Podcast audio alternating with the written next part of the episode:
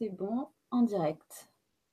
Coucou tout le monde euh, Alors, un petit message pour nous dire si vous nous entendez bien. Alors, normalement, je vais couper le son. Merde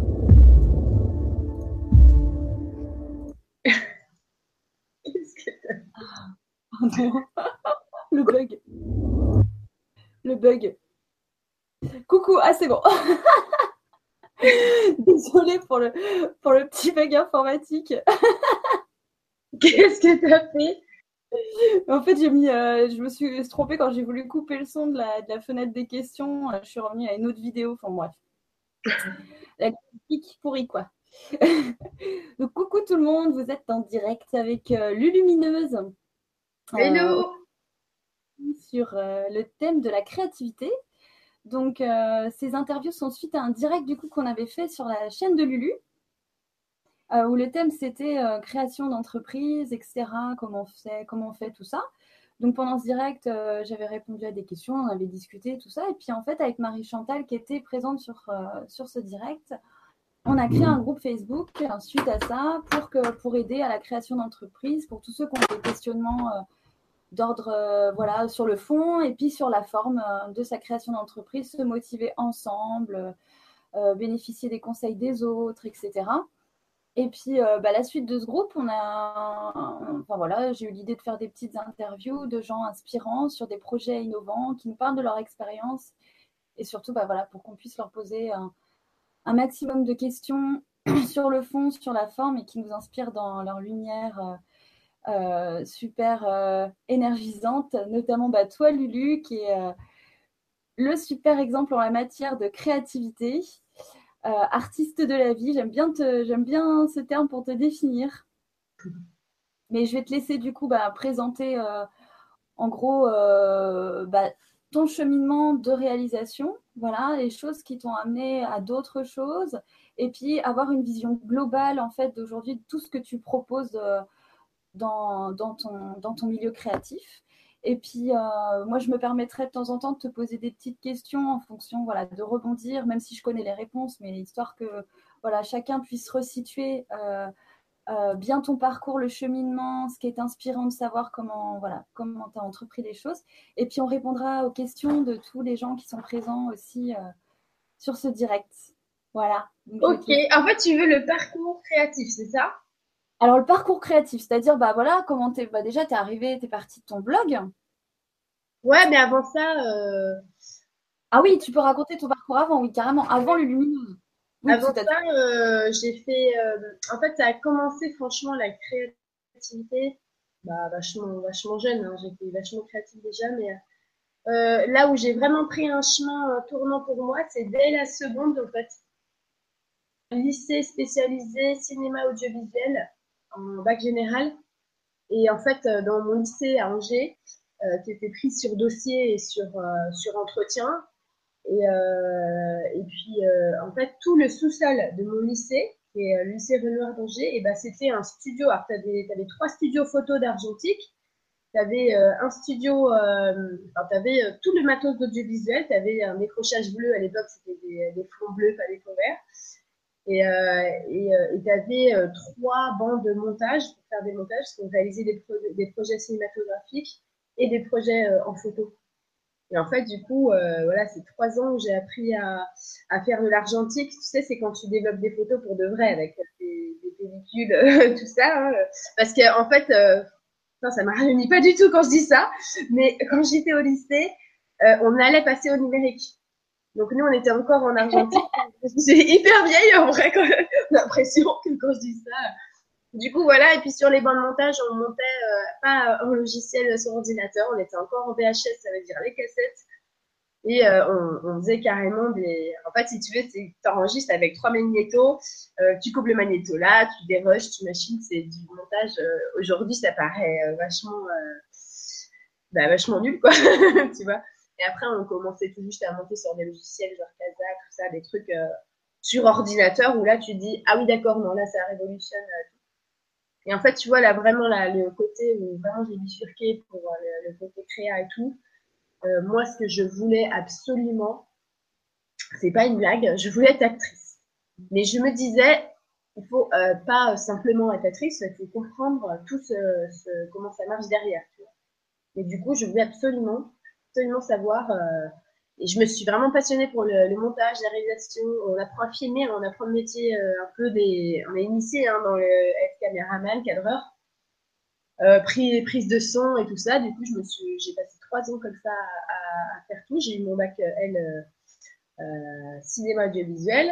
Et ensuite, du coup, je voulais monter à Paris euh, pour, euh, pour euh, en fait, il y a une université seulement en France à, cette époque-là où tu pouvais faire l'audiovisuel, mais c'était une, une, fac en fait publique.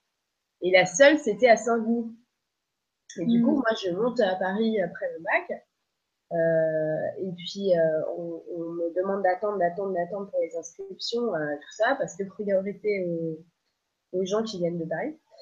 Et puis, euh, bah, deux mois après que, je suis arrivée à Paris, je reçois une lettre en disant bah, ceux qui viennent de l'Académie de Nantes, ils ne peuvent pas s'inscrire, c'est mort, et de place.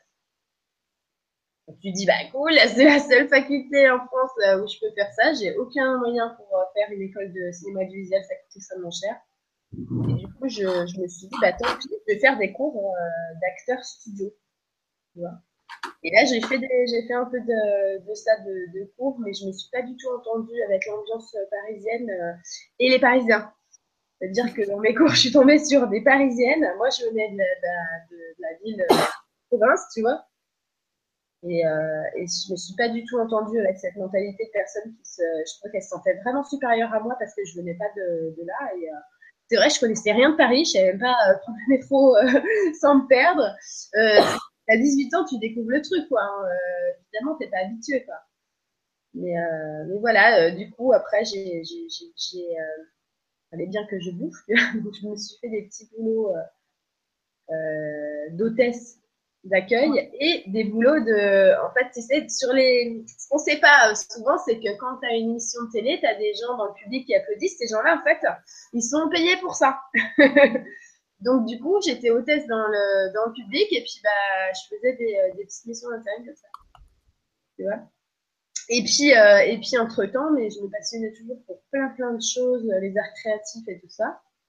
Et une fois que, en fait, là, j'avais une relation, du coup, avec un ancien, un mec pas cool du tout, on a deviné hein, quel genre de type. Et du coup, je suis rentrée sur, sur Angers. et à ce moment-là, je des fois, j'ai des trous dans ma vie, je te jure. Euh, je crois que je n'ai pas fait grand chose en fait. Hein? C'est pas là que tu es revenu. Ah si, en fait, ah, je sais pourquoi j'ai un trou. C'est parce qu'à ce moment-là, quand je suis revenue en G, on s'est euh, complètement déchiré. Et, euh, et c'est là que je suis, je me suis retrouvée euh, où j'avais plus rien du tout et ma vie tenait dans un sac de sport. et j'habitais chez une, nana que je venais de rencontrer et c'est comme ça que c'est devenu une de mes meilleures copines. Mais, euh, voilà. Et à partir de ce moment-là, quand t'as plus rien du tout, oui, euh, de toute façon, t'es dans ta créativité parce que soit t'es dans ta créativité, tu t'écoutes et t'y vas, soit tu te, tu te laisses euh, dépérir quoi, en fait. Ouais, puis moi, je suis pas du tout du genre à me laisser dépérir, quoi. Je, je, trouvais euh, que c'était jamais grave. Même si les choses, tu vois, le fait que t'aies pas tes parents, euh, que, que t'aies plus rien, en fait. Euh, on pourrait croire que c'est grave. C'est que le mental qui peut croire ça, finalement. Parce qu'à l'intérieur de toi, tu te dis, il y a toujours des solutions. Toujours, toujours, toujours. Et du coup, tu vois, euh, c'est vrai que après, j'ai repris, j'avais fait, j'avais fait la fac. J'ai fait un peu la, j'ai fait plein de trucs. Avec la fac AES dans l'économie-gestion. J'aimais bien, j'aimais bien la gestion. Mais euh, horrible, quoi. Tout de suite, je me dis, euh, c'est justement, il n'y a aucune créativité là-dedans. Ouais. C'est-à-dire que je suis censée être à la fac sur un, un, un sur, euh, sur en amphi. Je fais des TD, de trucs que finalement, euh, je ne peux rien apprendre par moi-même, en fait, à aucun moment, en fait. Et je trouve que bah, je perds mon temps, en fait, à apprendre des choses que des gens ont appris par eux-mêmes. Et, euh, et, moi, je dois euh, me bourrer le crâne avec ça et rejeter, euh, recracher tout pour avoir euh, des notes et puis pour passer les niveaux. Donc, je trouve ça vraiment une perte de temps énorme, quoi. Et, euh, et sachant qu'en plus, je suis vraiment, vraiment autodidacte et quand il y a un truc qui me, qui me passionne, il n'y a aucun problème. Le sujet, je peux le connaître sur le bout des doigts. Mais s'il y a un truc euh, qui, me, qui me saoule, alors que ce sera autant obligé, bah non, là, j'aurai plus de mal parce que je n'ai vraiment rien à faire. Hmm. Et euh, donc la fac, c'était un épisode très court. Et après, j'ai repris un BTS euh, immobilier. Mais tout ça, c'est vraiment influencé aussi par l'extérieur en me disant bah, hey, «Eh, T'es plus de merde, dis donc pourrais peut-être faire quelque chose de ta vie. alors que c'était quand même pas, pas facile. Mais le truc, c'est que je m'étais créé des liens, justement. Je travaillais en fait à Paris, je faisais modèle des photos, je faisais des trucs comme ça. Et en fait, ça a pu me payer mon, année de BTS. J'ai fait un BTS immobilier, tu vois. Mhm. Mais le moment vraiment, euh, euh, en deuxième année de BTS immobilier, je suis repartie à Paris pour, euh, finir mon, année. Et là, quand même, tu vois, la, vie, elle a toujours les bons timers. À ce moment-là, de ma deuxième année de BTS immobilier, quand tu es censé passer ton diplôme, c'est le seul diplôme qui te donne une carte spéciale où tu as le droit d'ouvrir des agences. C'est vraiment un BTS immobilier, c'est vraiment un des plus difficiles à avoir.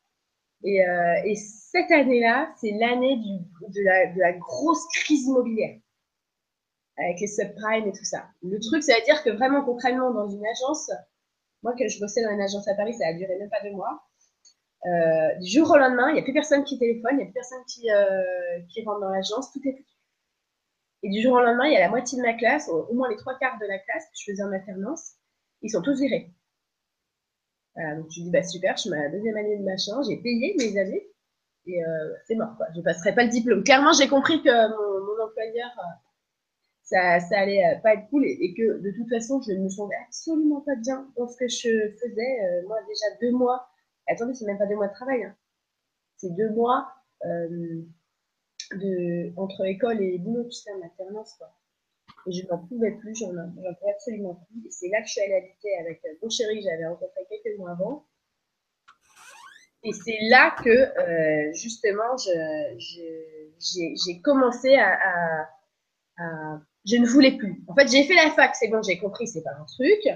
Euh, j'ai fait le BTS, encore une fois, ça s'est soldé euh, par un échec. Mais finalement, pour moi, c'était pas du tout un échec, c'était vraiment un tremplin, cette crise. Je me suis dit, cool, tant mieux, je déteste de toute façon ce truc-là. Et puis, à chaque fois, tu vois, euh, voilà, tu vas à Paris pour faire audiovisuel, bah non, euh, t'es pas pris dans le truc. À chaque fois, c'était ça. Mais euh, bizarrement, je me suis jamais, je me suis jamais dit, tu vois, c'est quand je t'en parle maintenant, je vois que ça, ouais, c'est des trucs à chaque fois qu'on qu pas mener. Mais en fait, pour moi, c'était toujours, voilà, autre chose, tu vois, mais jamais je restais sur, euh, sur ça.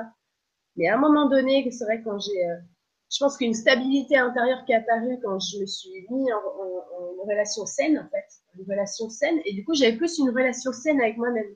Ouais. Et du coup, bah, c'est là où j'ai commencé par, euh, par dire à, à JV, j'ai envie d'aider les gens, vu que j'ai fait de la photo, vu que je sais, je sais gérer, parce que j'ai fait de la gestion, en fait, je vais mettre tout ce que je sais faire et c'est pour ça que je, je, voulais faire conseil, euh, conseillère en image. Hmm. J'ai travaillé avec des, euh, des, des professionnels de l'image. Je connaissais énormément de choses euh, là-dessus. Et du coup, bah, je me suis dit, bah, je vais mettre mes compétences. Et je pense qu'il n'y a pas, il y a pas grand monde à Angers qui a fait des, photos, qui a travaillé. J'avais fait pas mal, pas mal de choses dans le milieu de la télé ou tout ça. Et je me suis dit, voilà, bah, je vais ça. Et du coup, c'était là où je suis rentrée vraiment dans la créativité et du coup, j'ai pu lâcher le morceau. C'est à ce moment-là que si tu me disais, euh, oh bah si, il faudrait que tu reprennes une formation, je te disais non. Là, par contre, je suis sûre que non. Voilà, les beaux-parents qui disent, euh, si, si, il faut prendre euh, une formation, eh ben non. Là, pour moi, vraiment, le seul truc où je pouvais m'éclater dans ma vie, c'était de suivre vraiment toutes mes envies et j'ai jamais, jamais eu peur de me lancer. Et c'est là que j'ai créé ma première entreprise de conseil en image avant de créer euh, ensuite euh, mon blog Lumineuse. Mais mon blog Lumineuse n'a jamais été destiné euh, à, à m'en faire un métier, mais jamais de la vie. À la base, c'est pas du tout, du tout. tu répondais à quoi. C'était me libérer, quoi. Me libérer. et ensuite, c'est sûr qu'après, ça te prend tellement, tellement de, de, temps et de travail. Évidemment, ça, ça fait partie intégrante de ta vie. Que tu, tu, tu manges, tu en vis, tu, tu, tu, tu t'en respires de ton, de ton blog après. Et euh, évidemment que ça, devient aussi bah, ce qui permet de, continuer à créer. C'est vrai que je trouve que tu vois ce que tu fais, c'est vachement bien parce que les personnes, euh, elles, ont des, elles ont des soucis à, comment dire, on va dire, dans le milieu où tu veux aider la personne, dans n'importe quel milieu, on est euh, vachement euh, contraint à, on est soumis un peu à la critique du fait qu'il y a des choses qui ne doivent pas être payantes et des choses si. Par exemple, tu vois, moi j'ai encore des trucs. Euh, oh bah dis donc, bah ça c'est pour parler au maître, ça devrait être gratuit. Ah bah vas-y, fais-le parce que quand tu le fais toute seule, c'est absolument gratuit. Mais le problème, si tu veux, c'est que quand je passe trois jours à taper un PDF qui est hyper hyper complet et que moi, bah faut bien que faut bien que je le tape sur mon ordinateur, faut bien que je paye l'électricité, faut bien que je mange, faut bien que je vive en fait.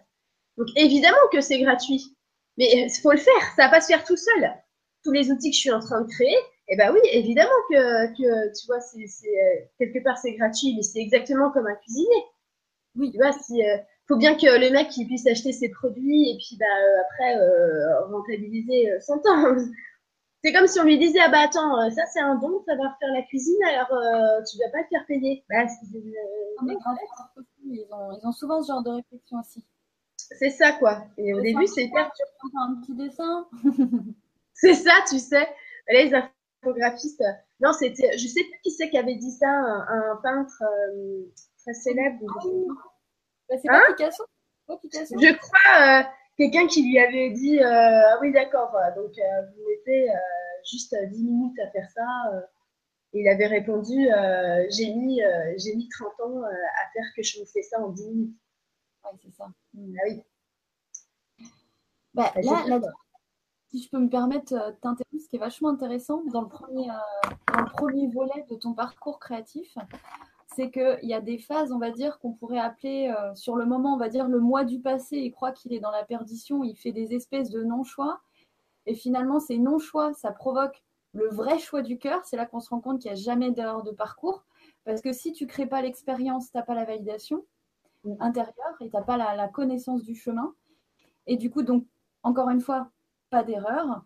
Et euh, ça t'a permis de t'aligner au fur et à mesure. Et ce que tu as, as très justement dit, c'est qu'en fait, en rencontrant bah, euh, JB, qui est ton mari aujourd'hui, en fait, finalement, quand tu t'alignes sur un pan de ta vie, sur ta créativité, sur ce que tu es vraiment, sur ce qui t'anime, il y a tous les pans de ta vie qui s'harmonisent. Et, tu, tu et que tu peux pas, par exemple, euh, dissocier ta vie personnelle de ta vie professionnelle et te dire c'est impossible quand tu es dans ta créativité, justement. Ah non, non, parce qu'en fait, ça fait partie intégrante de, qui tu es. Donc, euh, si tu dois cacher ça à, ta moitié, on va dire, à, la personne qui est censée partager ta vie, euh, c'est qu'il y a un énorme fossé entre vous déjà. Ah, c'est ça.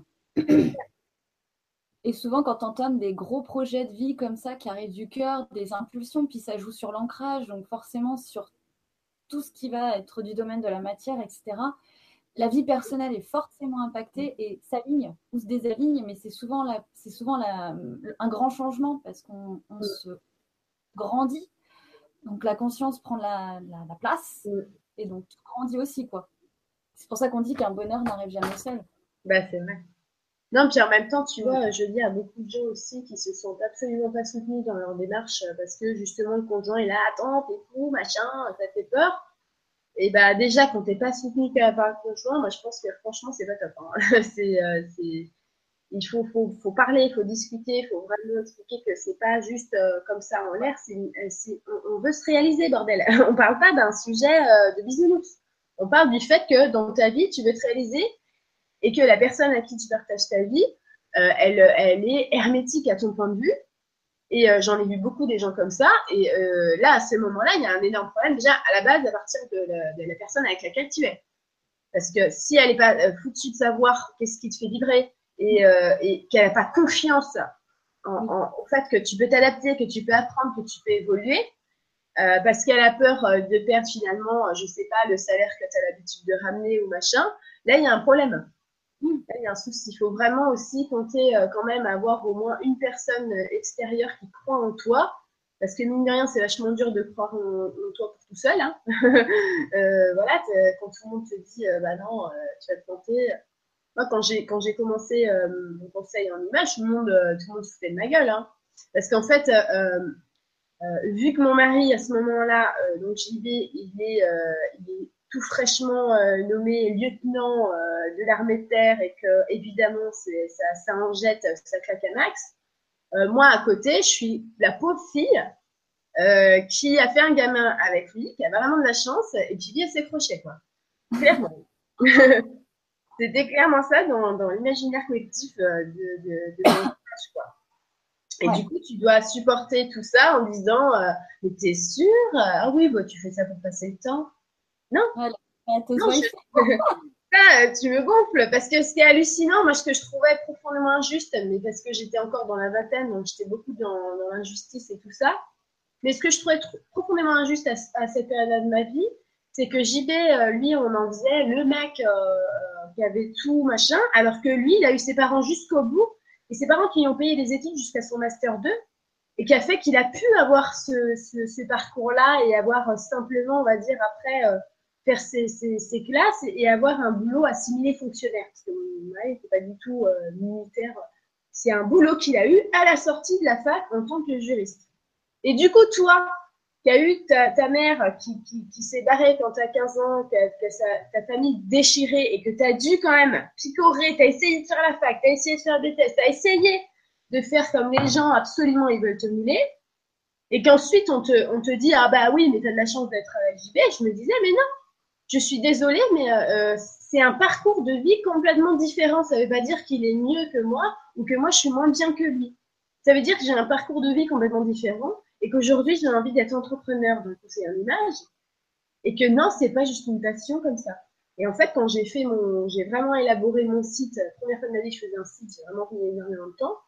Euh, le jour où euh, certains de mon entourage l'ont vu, ils ont dit mais c'est vraiment toi qui as fait ça enfin, Ils n'en revenaient pas quoi. T'as envie de dire mais euh, mais je suis sérieuse. Franchement, au bout d'un moment, prenez-moi sérieux au bout d'un moment, bah, t'attends plus qu'on te prenne au sérieux. Tu te prends au sérieux toute seule. Et puis tu dis, de toute façon, j'en ai absolument rien à faire finalement de comment ils me voient. Parce que c'est, euh, quand même. Euh, Je veux dire, les gens, ils ont une facilité extrême à te inventer une vie. Vraiment. Oui. Ils t'inventent une vie, c'est hallucinant. Et surtout, surtout maintenant, depuis aussi que je, suis un peu plus. Euh, on me voit un peu plus partout en tant que lumineuse, il y a énormément de gens qui m'inventent une vie, quoi. c'est vraiment un truc de barjot. Mais maintenant, je comprends. C'est juste qu'en fait, eux n'assimilent pas euh, le fait que, bah, si, tu peux être entrepreneur, même si tu n'as pas fait euh, la grande école internationale de commerce, hein, euh, même si tu n'as pas tous ces diplômes-là un peu ronflants, machin, parce que en fait, il suffit de savoir comment ça, ça fonctionne. Et bah, et j'ai envie de dire, il suffit d'y aller et de, de, comment dire, de, de, vraiment se dire, bah, comme on, parlait tout à l'heure, ne regarde pas trop dans quoi tu t'engages parce que ça va te faire peur. Mais vas-y quand même. vas-y quand même. Carrément.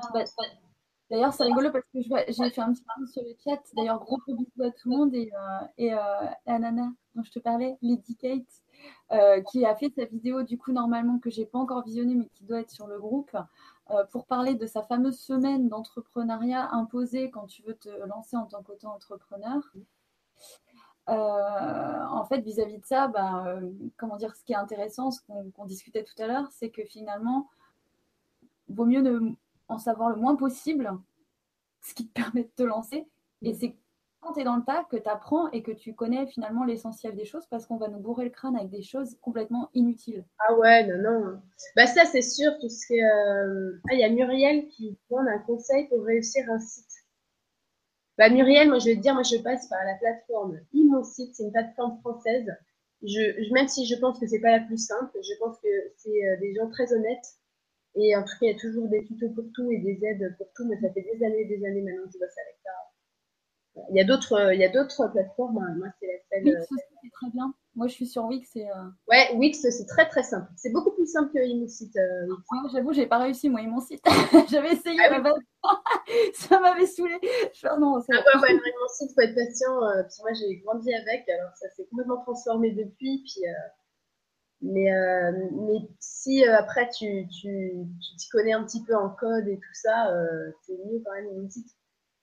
Hmm. Tu as plus de, plus de, de choses, en fait de flexibilité. après, voilà, il y en a aussi, ils disent euh, Attends, c'est quoi déjà euh, l'autre euh, truc là WordPress WordPress.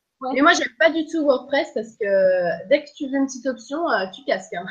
c'est payant. Dès que tu rajoutes un petit module, je trouve que ah c'est vraiment bah tiens, ça c'est des choses effectivement concrètes, intéressantes à savoir. Et d'ailleurs, on va refaire un petit point justement sur Lumineuse, parce qu'elle a fait vachement de chemin, Lumineuse. elle a, elle a, enfin, ce qui est hyper, enfin, moi, je peux en témoigner vu de l'extérieur, c'est que ça a été en fait, on va t'appeler la machine à idées, parce que non seulement c'est le concept, entre guillemets, que tu essayes le plus de développer auprès des gens pour que les gens prennent confiance en leurs idées, qu'elles ne viennent pas de nulle part.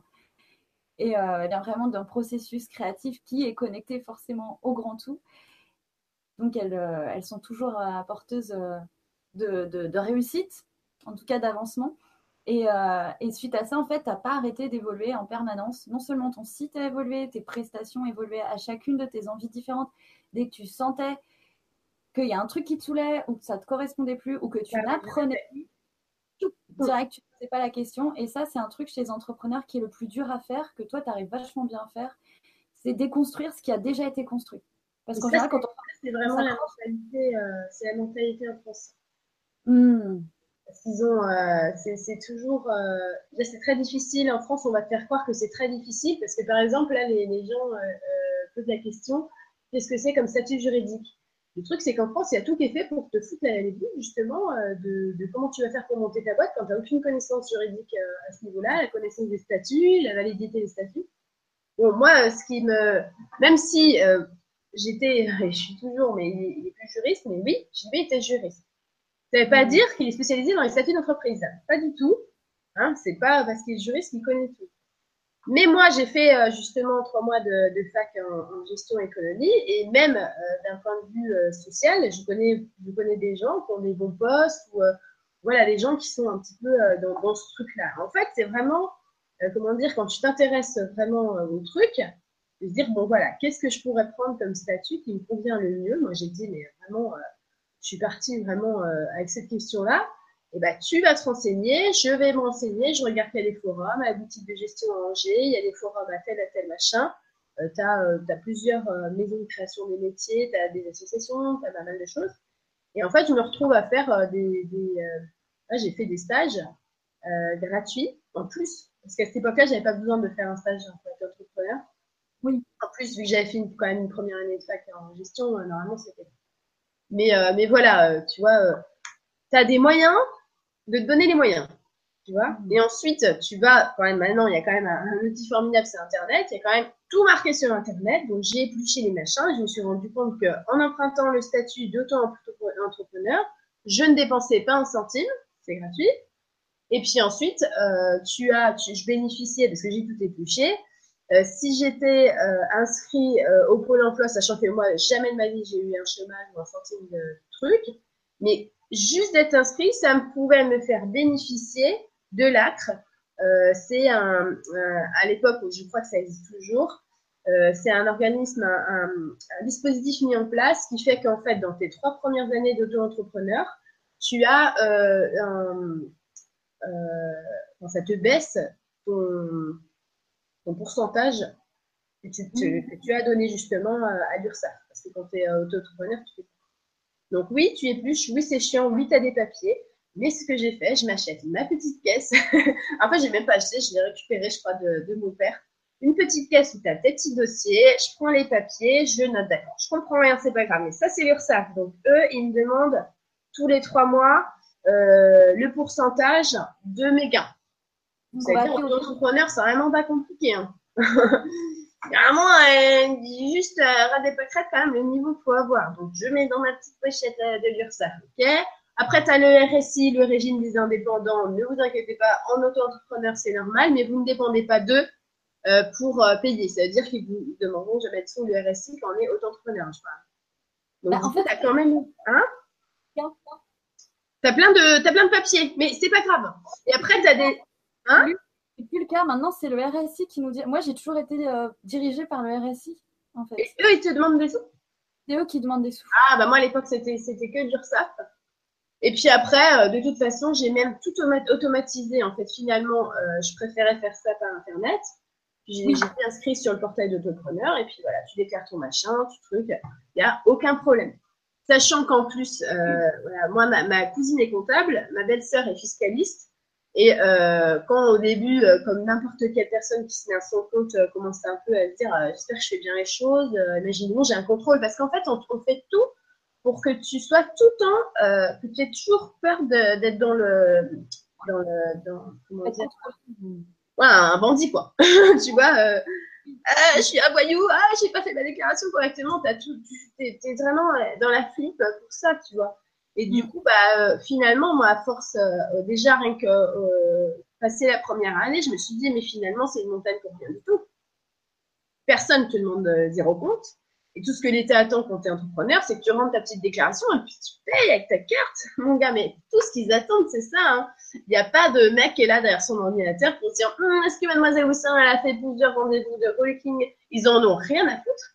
Un jour, c'est ma, ma, belle-sœur comptable, euh, ma belle-sœur fiscaliste qui m'a dit mais tu sais, euh, je ne sais pas pour être méchante avec toi, mais tu les intéresses pas du tout. Hein. Les gens qui nous intéressent en fiscal, c'est des grosses boîtes euh, sur lesquelles, quand on va choper un contrôle, on va se faire la thune. Parce que toi, si on fait un contrôle fiscal sur toi, bah, honnêtement, dans ton conseiller en image, tu dois te faire, tu dois te faire même pas un mi-temps.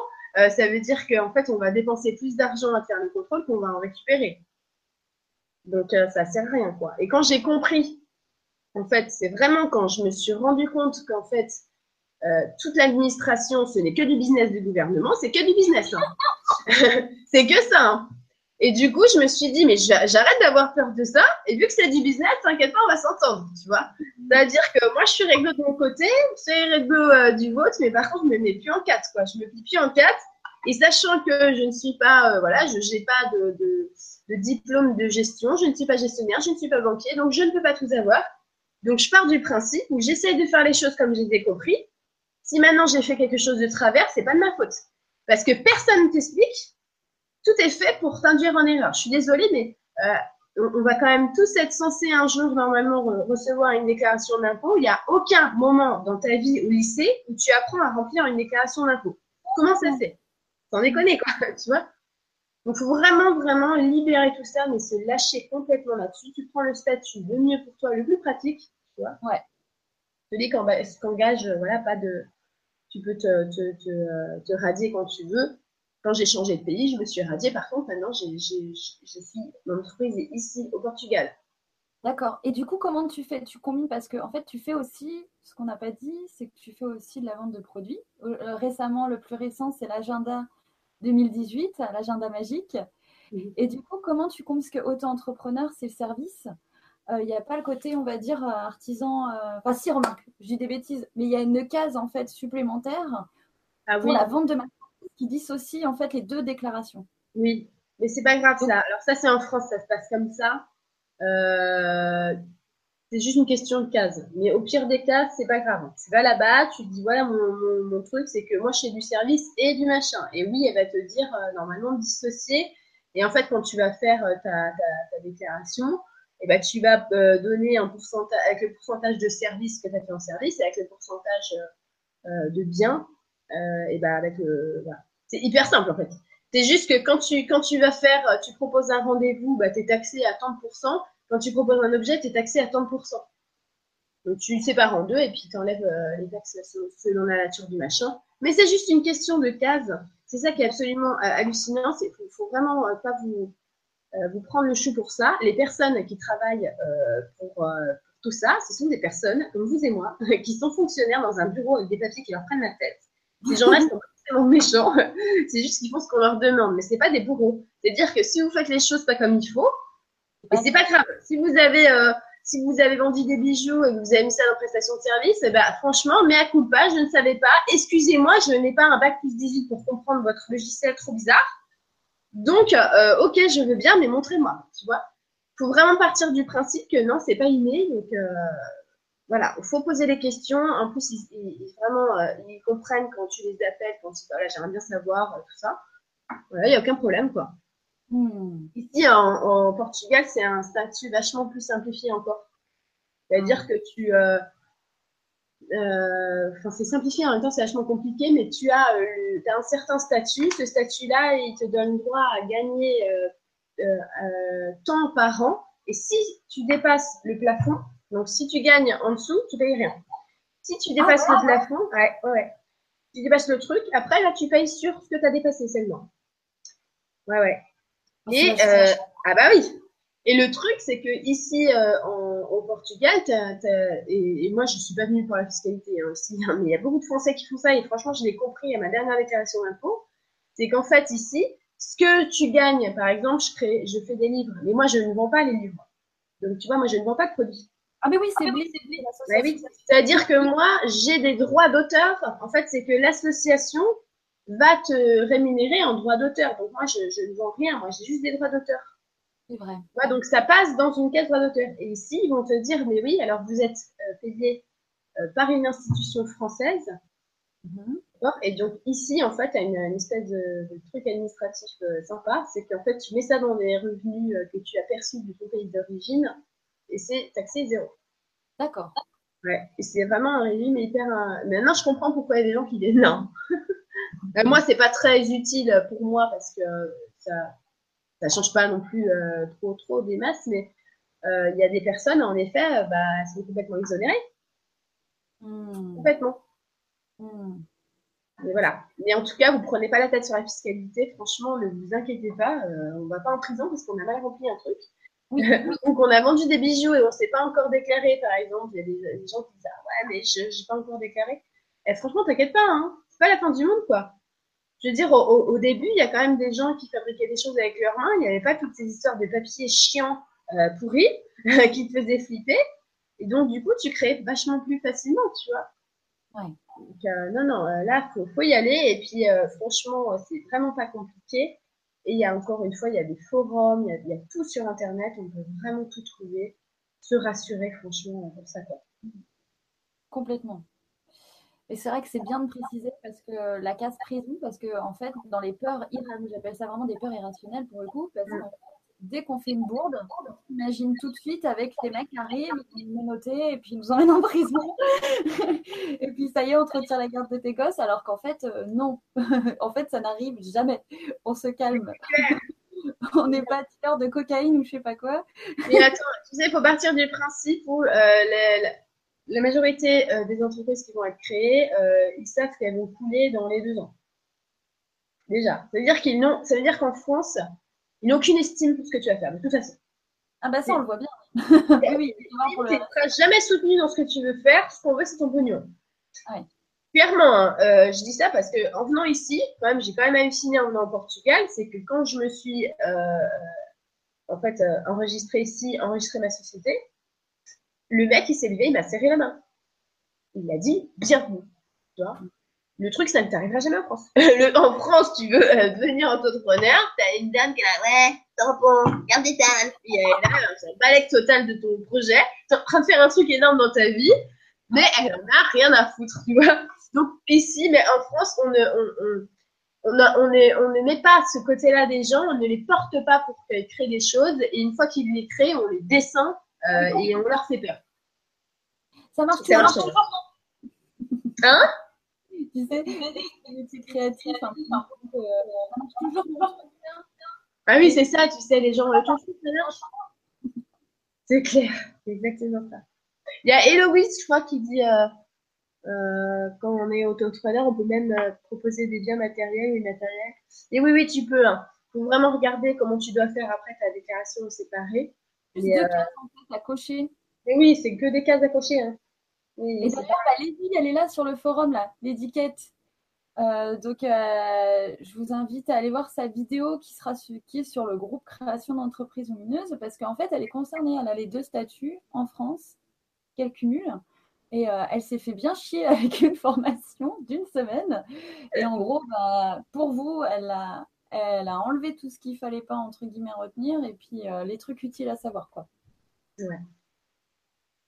Euh, euh, ah oui, du coup, c'est après trois ans que ça tue, c'est juste pour cela. Après, alors il y a Joanna qui dit Mais si tu dépasses ton plafond de C1 en auto-entrepreneur, tu douilles en RSI.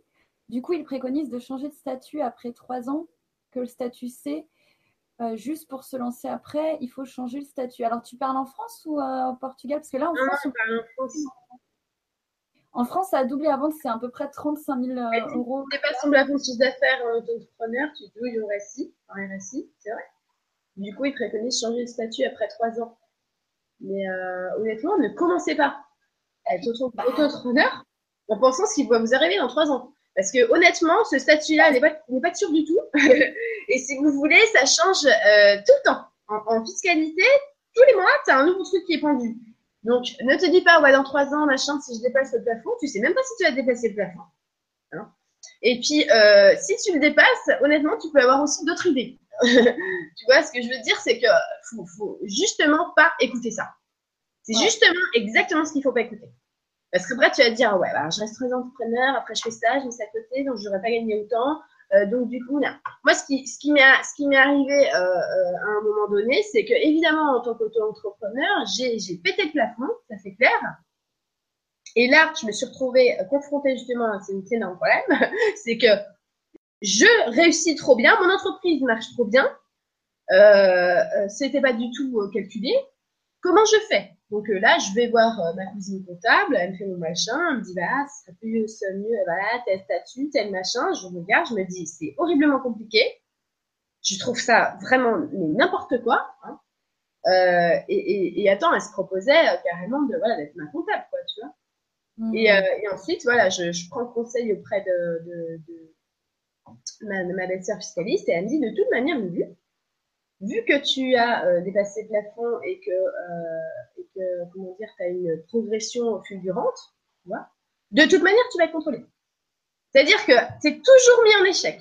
À partir du moment où ça devient suspect, alors que tu as rien fait de suspect, en fait, vraiment, moi j'ai toujours été hyper fine. Mais à partir du moment où, par exemple, j'ai fait cette conférence et tout à coup, tu as plein de gens qui veulent des, euh, des rendez-vous, des machins, évidemment, ton entreprise, ça fait un truc, mais toi, quelque part, c'était pas, pas comment dire, t'es pas une businesswoman, tu vois, t'es, t'es, c'est les, les, les, choses de la vie, quoi, tu vois.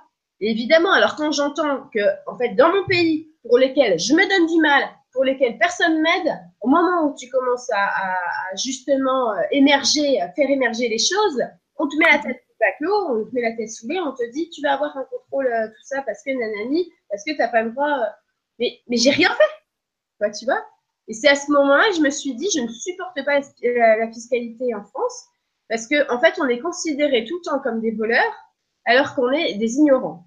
Ça veut dire qu'on nous prend exprès, euh, on nous garde dans l'ignorance, pour mieux après nous dire, ah, dis donc, là, t'as trop perçu, machin, nan, et puis il faut changer de statut, parce que sinon, ce qui t'attend, ça va être ça et ça et ça. Et c'est que des choses comme ça, tu vois. Et du coup, je me suis, j'ai détendu euh, ma cousine et ma belle-sœur, j'ai dit, vous savez quoi? Euh, non, moi je vais faire autrement. J'ai, voilà, de toute façon, j'ai envie de, déménager à l'étranger et euh, je supporte pas en fait le fait que dans ton propre pays, sachant que bon, je suis quand même, j'ai, un autre pays d'origine aussi, mais dans ton propre pays, pays t'es aucunement soutenu. Et après, justement, dans les infos, euh, tu vois que, euh, je sais pas, je vois des fois sur mon feed d'actu Facebook, machin s'est barré dans tel pays, machin, ils sont tous en train de déserter la France, c'est des gros enfoirés, ils sont défiscalisés, tout ça c'est pas des gros enfoirés, c'est des gens qu'on en ras-le-bol. C'est des gens, ils, ils n'en peuvent plus parce qu'en fait, à aucun moment, ils sont euh, estimés pour ce qu'ils ont fait. Et en fait, à chaque fois, bah justement, oui, tu vas douiller avec le RSI.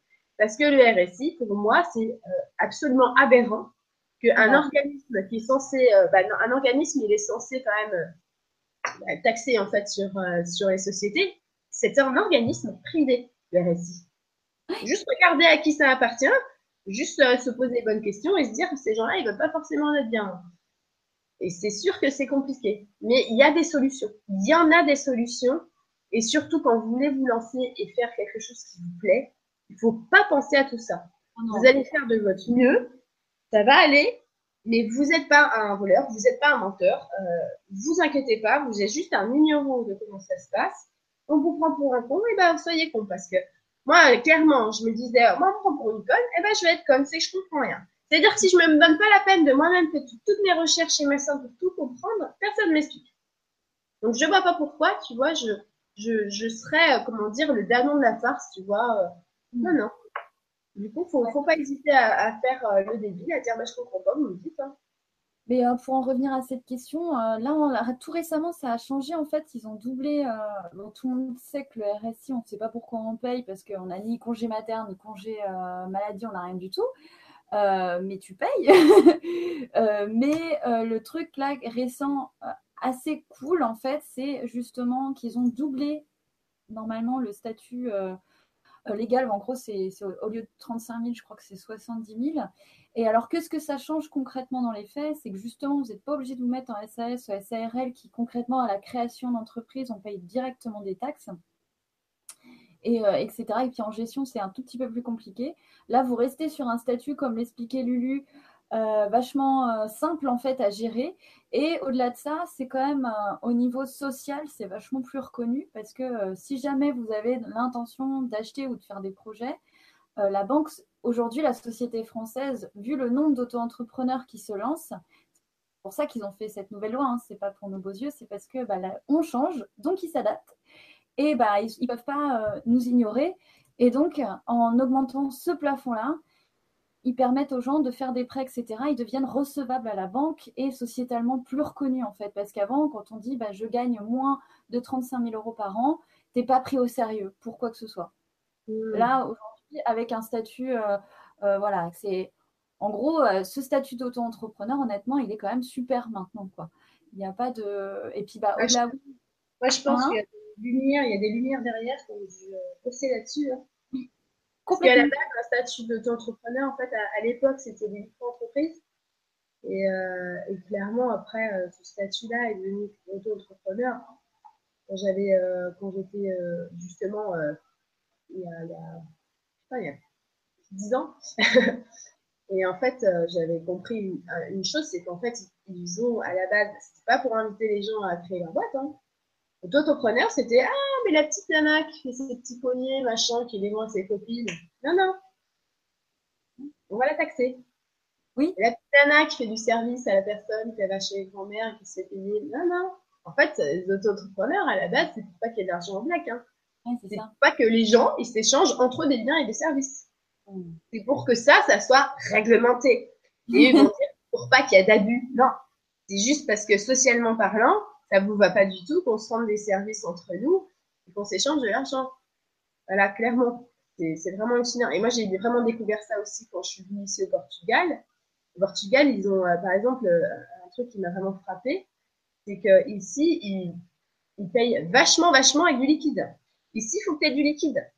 Ils vont pas, c'est pas parce que es, c'est, une boutique qu'ils vont prendre la carte. Hein. Tu vois? Et du coup, je trouve ça beaucoup plus vrai. Tu vois? C'est beaucoup plus, euh, c'est beaucoup plus sain en fait. Hmm. Mais c'est bien si, euh, si là, par contre, euh, en effet, ils font des projets là-dessus. En tout cas, c'est sûr, si vous voulez vous lancer, mais c'est absolument pas la question juridique et tout ça qui doit vous revenir, parce que c'est, on va dire, c'est même pas c'est qu'un un espèce de, petit truc qui, qui, de toute façon, c'est des petits papiers. Des papiers, ça, ça ne représente absolument rien. Vraiment se rendre compte de ça. Les papiers, ça ne représente rien. Ils, sont, ils viennent d'un ordinateur. Les gens n'en ont rien à carrer de ce que vous êtes en train de faire. Vous êtes un nom sur un logiciel, c'est tout. ça ne va pas plus loin que ça. vous payez vos machins, vous êtes en règle, c'est parfait. Euh, vous, vous prenez pas la tête. Et, vraiment, c'est pas, c'est pas plus, pire que ça, quoi. Hein mais, euh, mais, la légitimité aussi là-dedans, auto-entrepreneur, on vous demandera pas de diplôme, on vous demandera pas de trucs comme ça. Vous pouvez être créateur euh, tout simplement, être conseiller, vous pouvez même être donner des conseils en psychologie. Alors vous avez fait aucun parcours là-dedans. c'est vous, vous vous lancez, c'est vous qui créez votre métier. Et ça, c'est vraiment bien. C'est vraiment vraiment super. Ouais, il faut pas s'en priver, quoi. Mm. Il y a une question justement de l'E3 Mouchi. Pourquoi au niveau énergétique, la France n'aide pas ses créateurs d'entreprises bah, Ça, c'est vraiment euh, par rapport à l'histoire, en fait. Parce que la France, c'est quand même un grand peuple, hein. une grande, grande, grande histoire derrière. Et euh, la France, as quand même le siècle des Lumières, les libres penseurs et tout ça. Et, euh, et, pour moi, je pense franchement qu'il euh, y a eu une énorme ouverture comme ça. Mais je sais pas pour vous, mais moi je sens que finalement, après cette ouverture, le siècle des Lumières et puis avec les livres penseurs, c'est resté hyper intello, hyper intellectuel. On a enlevé la, en fait, on a enlevé l'intuition, on a enlevé euh, la créativité, on est resté dans l'intellect. Et les Français, c'est un peuple, un peuple très intellectuel. Alors, ça veut dire que le niveau intellectuel est vraiment très haut, ça veut dire que les intellectuels dans ce, en France sont vraiment, oui, très intellectuel. D'ailleurs, euh, ça me faisait rire parce que j'ai des amis au Canada qui disaient que oh, les émissions en français, souvent c'est chiant parce que ça parle, ça parle, ça parle, et ils se prennent tous pour euh, super intello. C'est vrai, dans les, n'empêche, t'as des émissions comme ça, ils vont parler d'un livre euh, avec des mots derrière les fagots, t'as envie de dire, mais franchement, tu m'as perdu, quoi. Ça fait cinq minutes, tu m'as perdu. Et en fait, que tu vois ces côtés intellectuels favorisent plutôt les gens à aller du côté du salariat et, et bah, simplement, en fait, euh, des... parce qu'ici, hein, clairement, la chanson, quand tu nais, c'est avoir des bons, des bons diplômes pour avoir un travail sûr. Donc, ça veut dire être salarié. Hein. Et je pense que cette intellectualisation du travail fait que, en fait, euh, la valeur est mise sur les gens qui ont des diplômes et les gens qui ont des bons postes, et non pas sur euh, les, créateurs, en fait, les entrepreneurs. Et c'est ce qui est hyper dommage. Et c'est ce qui est complètement différent, par exemple, avec les États-Unis. Parce que dans les États-Unis, si tu sors d'un cursus scolaire où lui, tu as fait des études et tout ça, et celui qui n'a pas fait d'études, les deux euh, sont pris en entretien et c'est celui qui va convaincre le plus qui sera retenu, c'est pas celui qui a émis un diplôme. Euh, c'est simplement parce qu'on laisse, on, est au courant du fait qu'il y a des gens, ils ont les capacités d'être leaders, ils ont les capacités euh, d'apprendre très rapidement, d'être très réactifs, d'être ben, en fait fait pour ce boulot-là. Mais en fait, ça va être complètement différent. Donc, on n'a pas, on mise pas sur les qualités forcément intellectuelles, mais on mise sur toutes les qualités en fait. Et après, bon, c'est pas non plus l'Eldorado, les États-Unis, c'est pas le must du must, parce qu'il faut savoir que les États-Unis, tout le monde a sa chance, oui, mais ils travaillent mille fois plus que nous. Hein. C'est-à-dire que euh, tu es pris, euh, on te fait confiance et machin, les jours où on te fait plus confiance, on vient te voir, on te dit tu te barres, et c'est comme dans les films, tu prends tes affaires, tu les mets dans un carton et tu te barres. Tu n'as pas de préavis, tu n'as aucune sécurité de, euh, des, des, employés, tu as plein de choses, par exemple, que tu n'as pas et que tu as en France aussi. Donc, je veux dire, ni, euh, ni les États-Unis, ni la France, ni le Portugal, rien n'est bon, rien n'est tout bon, rien n'est tout mauvais. Et je pense que, tu vois, on devrait tout comparer tous nos systèmes, avec le système des pays nordiques, par exemple, comme en Norvège, on a un système vraiment, vraiment super, je trouve. Et, bah, et on devrait prendre chacun euh, chaque chose de mieux si on voudrait faire quelque chose de cohérent et de super bien, quoi, tu vois. Mmh, Mais euh, faut pas penser aussi, voilà, il y a quand même des choses en France où bah, on est protégé. On a des choses qu'on réalise pas en France, je trouve. Il y a beaucoup de Français qui oublient, par exemple, que quand tu es logé, par exemple, quand tu es bailleur, euh, quand tu es un propriétaire, tu as des garanties pour pas te retrouver dehors. C'est pas le cas partout, hein. c'est très loin d'être le cas. Et je trouve mmh. qu'en France, quelque part, on a été surprotégé. Il y a des, il y a, voilà, t'es, es, surprotégé. Je veux dire, moi, en tant que propriétaire, euh, je trouve ça, il y a des trucs que je trouve hallucinants parce que si mon locataire il paye pas, le temps que je mène une action en justice et tout, le mec il peut rester dans mon appartement pendant 5 ans sans payer, moi j'aurais rien. Mm, mm. Puisqu'il n'est pas solvable et tout ça, moi, je, je peux attendre encore 15 ans. Hein. Voilà. Il faut bien se rendre compte qu'en fait, euh, voilà, il y a, y, a, y a, les deux, quoi. Il y a la surprotection et tout. Mais que non, on n'aide pas la, grosso, grossièrement, on n'aide pas la créativité, euh, ni à l'école, sachant qu'en plus, à l'école, on a très, très peu de. Maintenant, il y a eu la périscolaire et tout ça qui est venu. Mais à l'époque même euh, où nous, on allait à l'école, il y a très, très peu de cours finalement où tu exploites ta créativité. Hein. Tu es toujours le cul sur une chaise à apprendre euh, ce qu'ils veulent euh, qu'on t'apprenne. Et maintenant, ça vient. Ça vient avec le Montessori, ça vient avec, euh, avec les écoles démocratiques. Et en fait, finalement, on est en train de revenir vers une génération future d'entrepreneurs et de gens créateurs. Ouais, ça, c'est forcément, forcément, ça va, ça va changer énormément de choses. C'est sûr. Carrément. Sachant que d'ailleurs, Montessori, tout ça, ça vient des écoles de pédagogues du 19e siècle. Mm. Oui, parce que même les, écoles Steiner, c'est vachement bon, ça existe. Hein. Il y, a des gens, ils les découvrent, mais ah non, ça, ça, fait longtemps, c'est juste que ça ne s'est pas démocratisé. Parce qu'on voulait que les gens ils soient moulés et qu'ils soient salariés. Quoi. Ouais, c'est ça. Clairement. Hein. Ouais. Assez, euh, et d'ailleurs, par rapport à ça, quand tu disais euh, voilà, la sécurité qu'on a en France, c'est vrai que c'est il y a des choses euh, vachement chouettes ce qui fait qu'aussi, nous, les Français, on est tellement euh, dans un principe sécuritaire qu'on va avoir peur de tout ce qui va être contrôle, tout ça. Et en plus de ça, euh, on a du mal à lâcher notre cadre, justement, sécurisant. Et là, je voyais par exemple des petites questions qui parlaient des allocations et tout ça, machin. Euh, ça fait partie du fonctionnement qui est vachement bien et on a vachement de chance de pouvoir être soutenu financièrement par des organismes. Mais il ne faut pas que ces mêmes organismes finissent par nous aliéner et nous empêcher de créer au peur qu'on nous enlève des trucs, quoi. Parce que sinon, tu n'as pas fini. Il y a Claire euh, qui me dit euh, si tu bouges le temps de maison en maison, comment tu te domicilies pour ton entreprise? Euh, J'ai une boîte aux lettres j'ai acheté, enfin ici tu as un service auprès des banques, euh, enfin auprès des postes. Euh, tu peux acheter euh, une boîte aux lettres comme si tu la loues ou tu l'achètes. Enfin tu donnes des thunes, après tu as ta boîte aux lettres avec ton papier. Et vu que je change beaucoup de maisons et tout ça, mais j'ai toujours la même boîte aux lettres. Moi, je, je, loue des maisons de vacances. Donc, les maisons de vacances, ils n'ont pas de boîte aux lettres. en vacances, généralement, tu ne reçois pas de courrier. donc, non, j'ai une boîte aux lettres à part. Il y a beaucoup de personnes qui ont, par exemple, leur entreprise est située à Paris, j'en connais. Hein. elle est basée à Paris parce que ça fait mieux. Et puis, en fait, ils ont juste une poste, une boîte postale à Paris. Et leur entreprise, elle pas du Paris. Hein ce que vous devez mettre, c'est un justificatif de mission. C'est la boîte reconnaître. Hmm. Ici, ça m'a jamais, jamais euh, posé de soucis. Euh. Et tu vois, les, les, questions comme ça, Claire, je comprends vraiment, mais tu vois, je me suis même jamais posé cette question. Vois, quand je suis arrivée au Portugal, je me suis mis tout de suite, euh, on, nous a dit qu'il faut un contribuent, ça veut dire un numéro fiscal. Ici, au Portugal, tu as un numéro fiscal personnel. Ça veut dire que toi, tu as une carte vitale en France, là, ici, tu as une carte avec ton numéro fiscal. Quand tu vas à la caisse, tu fais tes courses par exemple, tu passes ta carte de ton numéro fiscal et ça peut être euh, de tes impôts. C'est ah ouais. ouais ouais. Tu vas ici, tu vas prendre de l'essence. En fait, c'est un espèce de machin. Tu, vas sur ton logiciel de ton gouvernement, sur ton, truc à toi quoi. Et puis du coup, tu as tes, foyers de dépenses. Et du coup, tu peux être défiscalisé, ça peut être, euh, déduit des impôts, tu vas faire tes courses, tu vas, euh, euh, prendre à l'essence euh, machin, tu vas et à chaque fois tu donnes ton contribuent.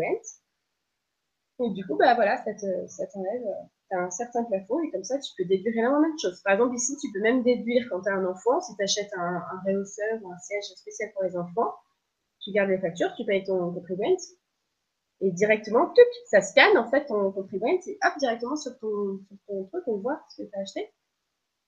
Et en fait, un système vachement pratique qu'ils ont mis en place, comme ça, euh, bon, bah, ils savent tout ce que tu fais, tout ce que tu achètes. Hein, par contre, ça, je c'est un peu bizarre.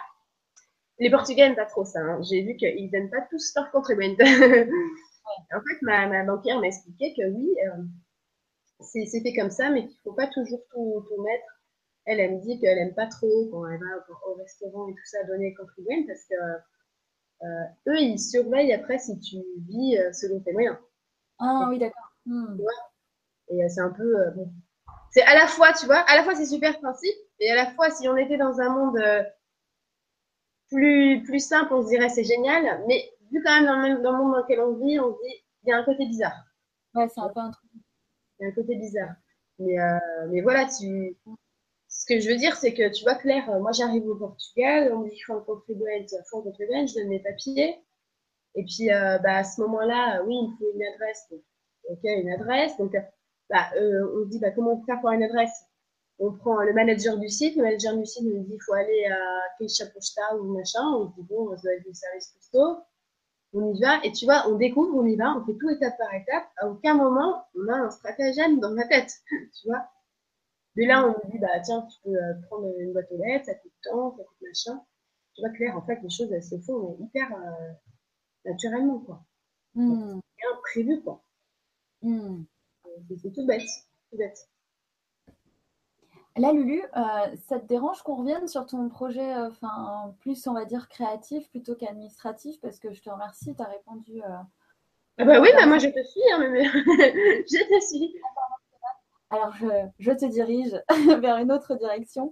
Merci d'avoir répondu à tout ça parce que c'est vrai que c'est des, des, questionnements qui prennent la tête de pas mal de gens. Puis en plus, toi, tu as, as, un angle de vue international. Donc ça, c'est vachement intéressant parce que bah, on se rend bien compte qu'on est aussi on est conditionné par euh, voilà parce qu'on vit en France et on s'imagine que c'est partout pareil alors que c'est pas le cas. Donc on va on a démystifié tout ça grâce à toi. Merci. Et Mylène qui dit comment se faire comment se faire connaître sur internet? Il y a beaucoup de gens qui posent ça comme question. J'ai vu que ton essor c'était via la presse galactique suite au, suite au Vibra. Pas du tout hein. Tu sais que c'est pas du tout à cause de la, presse galactique, même si euh, la presse galactique m'a tout de suite euh, demandé euh, est-ce que je pouvais être une des chroniqueuses. Mais la presse galactique, on fait, comment dire, on fait rien. Mais, mais Emeline aussi, elle est postée sur la presse galactique. C'est qu'en fait, la presse galactique, donc c'est quelqu'un qui est derrière ça et qui est très très gentil. Hein. Et ben, il prend ton article et il le publie sur son machin et il relaie les articles. il n'y a pas d'argent derrière, il n'y a rien du tout. En fait, d'ailleurs, tu fais rien du tout c'est la presse galactique qui prend et puis qui, qui, qui publie tes articles. C'est absolument tout. Donc la presse galactique, elle avait dû prendre la conférence que j'ai fait sur le grand changement. Et là, en fait, c'est Emeline d'ailleurs toi C'est Emile qui m'a dit, il faut que tu ailles faire une conférence sur le grand changement, absolument. Et tout. Donc, du coup, la créative, elle a fait ça.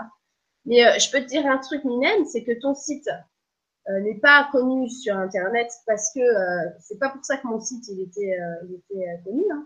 parce que j'étais déjà vachement, j'avais déjà énormément de personnes qui suivaient mon travail. Hein. et, et, non, pour que tu, pour te faire connaître sur Internet, suis tes idées. Euh, par exemple, en conseil en image, j'allais sur des forums et tout, je disais Ah ouais, vous cherchez une conseillère? Oh, Allez voir euh, le site euh, Relook ma vie, c'est trop génial. Et tout, je faisais des trucs comme ça, j'avais pas un rôle pour faire une pub. Alors, je peux te dire, j'en ai fait de la pub et j'ai trouvé tous les moyens. Et tu as un truc qui est super important dans ton site internet, tu as des balises méta. Renseigne-toi sur les balises méta, c'est ce qui favorise la recherche sur Google et sur les moteurs de recherche. Ça, c'est très très important. Moi, quand j'ai fait mon site, euh, je n'ai rien payé pour qu'il soit euh, référencé, hein, mon ancien site de relooking, mais même euh, celui de Lumineuse. Hein. Je me suis vraiment, vraiment intéressée, vraiment comme un informaticien, à savoir comment je mets des mots-clés pour référencer les machins. Donc, c'est les balises méta, renseigne-toi. Et ensuite, trouve vraiment les idées, parce que il faut partager, il faut, voilà. Moi, je faisais vraiment ça pour le conseil en image, c'est du conseil, donc c'est du service. Je suis obligée de trouver des prospects, n'empêche que tu prospectes. Et franchement, tu peux mettre euh, prospecter sur Internet, par exemple. Tu auras 10 000 sites qui te proposent vraiment des idées super et qu'il faut que tu, faut que tu, dire, que tu t'investisses dans ce marketing-là finalement, même si c'est gratuit, tu vois. Mais c'est parce que quelque part, ça fait partie de ce que tu es en train de créer. Donc non, non, c'est pas comme ça que tu te fais référencer. Hein. ah, c'est du, du boulot, hein. Du boulot. Mais en même temps, c'est passionnant. J'ai toujours été passionnée par les, côtés, voilà. tous les côtés en fait, tous les aspects. Hmm. c'est hyper intéressant ce que tu dis parce que du coup, euh, ça va, je pense, déculpabiliser plein de gens qui ont du mal avec le côté marketing, qui vont tout de suite voir ça comme, euh, tu vois, l'œil du Mordor, quoi. Ah, il y a Bérénice qui dit les balises méta, ça suffit plus. Non, non, je pense que. Je pense, euh, oui, Bérénice, merci que ça suffit plus. Il n'y a, a, pas que ça. Déjà, ça, c'est une bonne base. C'est sûr. Par exemple, il y a un truc qui me, qui me, qui me marque tout de suite dans les gens qui créent leur page, créent leur site c'est que parfois, le titre n'est absolument pas révélateur de ce qu'il faut. Le hmm. problème, c'est que les personnes, elles vont, euh, voilà, elles veulent euh, location d'appartement en G. Euh, s'ils tombent sur Fleur de Lotus, ils vont absolument pas comprendre que, que c'est ce qu'ils cherchent. Hmm. Donc, quand vous, vous vous lancez, par exemple, vous voulez faire des bijoux, et ça s'appelle Bébé Rose, et ben en dessous, voilà, en sous-titre, il faut absolument mettre création de bijoux pour euh, femmes ou création de bijoux pour euh, teenagers. Ou, voilà. C'est hyper important de toujours mettre une phrase de clairement ce que vous faites.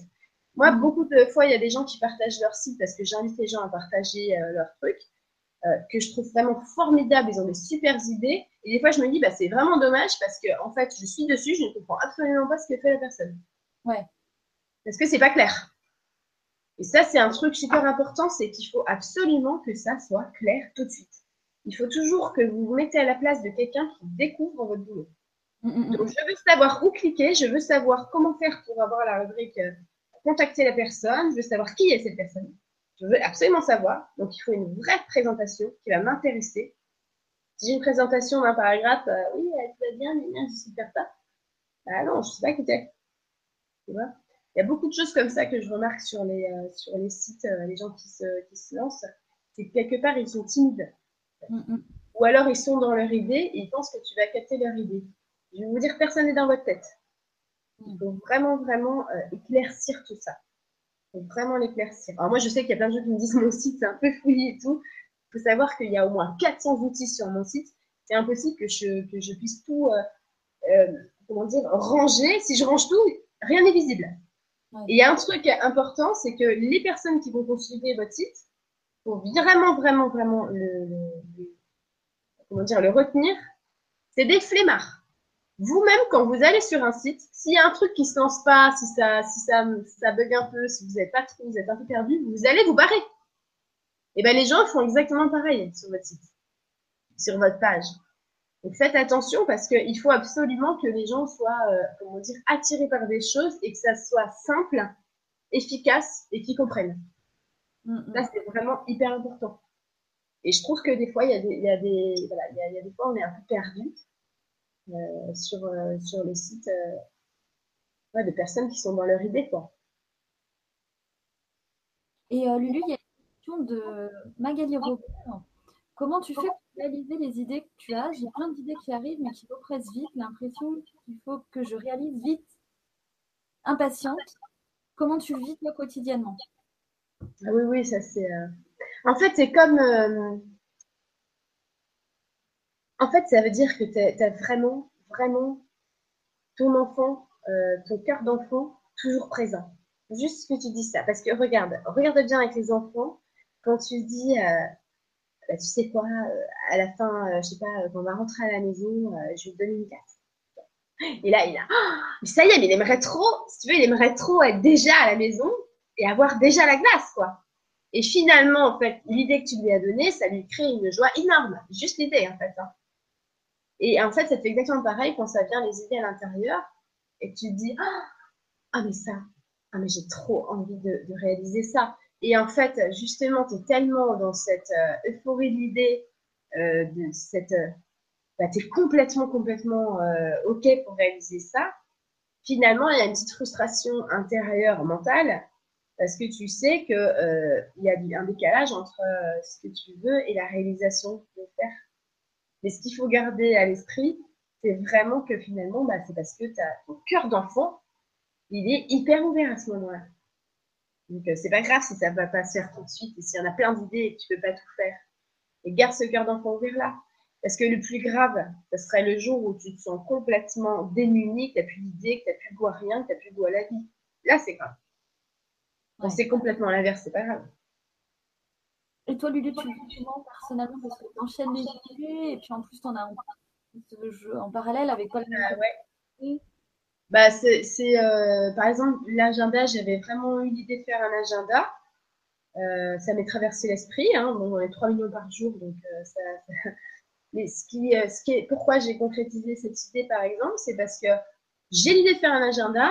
Il y a une nana qui me dit, hé Lulu, tu devrais faire un agenda. Deux semaines après, il y a un autre nana en MP qui me dit, hé Lulu, j'ai une idée, ça serait bien que tu fasses un agenda.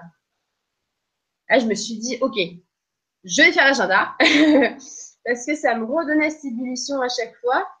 Et du coup, allez, c'est parti. Euh, il y a euh, cette idée de faire des t-shirts. Euh, et après, les gens veulent pas forcément dans le sens où, tu vois, on m'a dit Oh, j'aime pas le virage que tu prends. Parce qu'en France, c'est très mal vu de faire plusieurs choses. Tu ne peux pas faire du conseil aux gens et vendre des t-shirts. en France, non, pas le droit, tu vois. Mais si, moi, je, passe mon temps à dire d'écouter ses idées et de laisser parler la créativité intérieure. Un jour, je me lève le matin, j'ai trop envie de créer des t-shirts. Euh, j'adore créer des designs euh, de, t-shirts, franchement.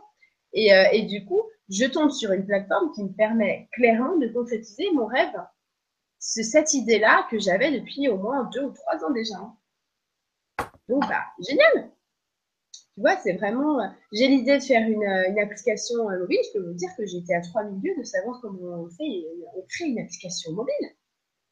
C'est juste que bah, je l'ai eu cette idée-là, pareil, hein, je l'ai eu des années avant. Ah, ça c'est tellement bien. En fait, quand j'ai créé la boîte à idées, je m'en rappelle, j'étais au Canada à ce moment-là. Et, en fait, c'est justement de la presse galactique, le monsieur qui s'occupe de la presse galactique, qui m'a dit J'ai un code pour toi est-ce que tu veux faire qui pourrait euh, faire, euh, voilà, te générer euh, aléatoirement une idée?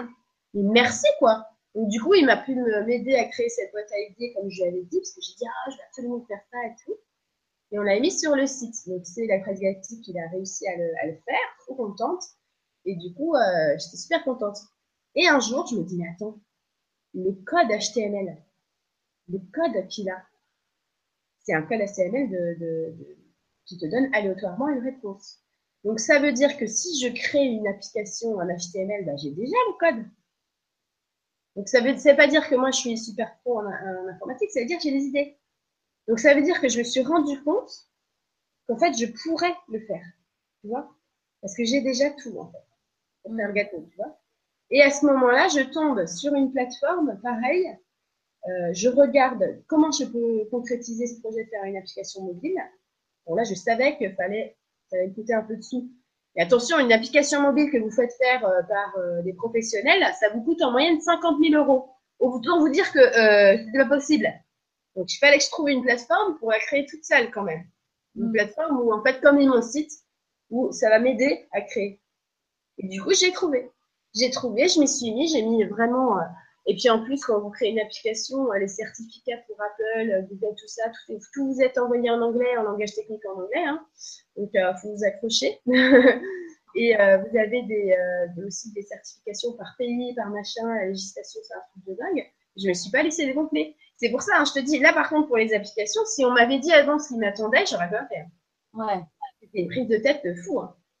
Mais étape par étape, je ne me suis pas laissée dégonfler. J'ai appris. J'ai appris comment on fait mes codes HTML et tout. Quand j'ai créé euh, euh, l'application de Pierre, il fallait que j'intègre à mon code, sachant que je suis pas du tout informaticien, hein, à mon code source, la possibilité que quand tu génères une réponse, c'est la photo qui va avec.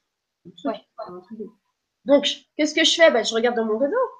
Là, bah, j'ai un cousin euh, qui sait faire ça. J'ai plusieurs cousins dans, dans, dans machin. Tiens, tel cousin, je lui demande, pas de souci, Lulu. Le lendemain, il me renvoie un code nickel avec euh, ce que je lui ai demandé. J'ai, il m'envoie le, comment dire, le, le moule. Moi, j'ai tout à refaire après. Et il m'envoie le moule. C'est trop sympa, quoi.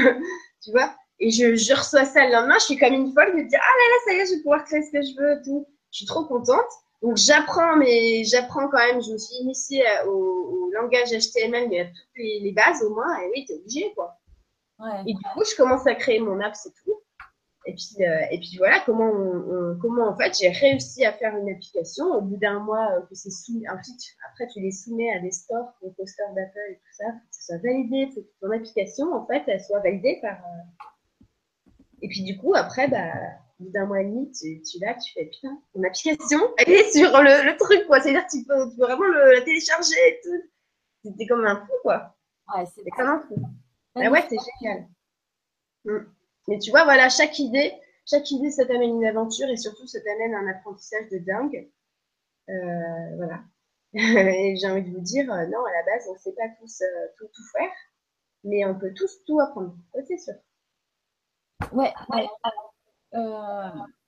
Alors attends, justement, dans le cas, ben, tu as parlé que tu as sélectionné une idée et en fait, elle est, elle est venue aussi parce qu'il y a eu la redondance. Le truc, euh, voilà, c'est comme une idée que tu avais choisie un peu plus avec le cœur et du coup, en gros, l'uni- l'univers te le montre, te valide. Donc toi, tu es à l'écoute et après, ce que tu dis, c'est qu'effectivement, tu persévères, quoi. Tu lâches pas l'affaire et qu'il faut Ouais. effectivement pas se décourager. Et il y a des gens qui te posent des questions, notamment au niveau des idées. Euh, euh, en gros, il y en a qui parlent de, bah voilà, quand est-ce que tu fais quand des fois tu n'as plus du tout d'idées? Euh, et que bah, des fois tu en as plein. Euh, voilà, il y a Anaïs qui dit qu'en ce moment elle est bloquée dans sa créativité. Et puis il y a Claire qui dit justement pour passer de l'idée de création à la réalisation, plus la gestion et l'envoi des calendriers t-shirts livres, comment est-ce que ça.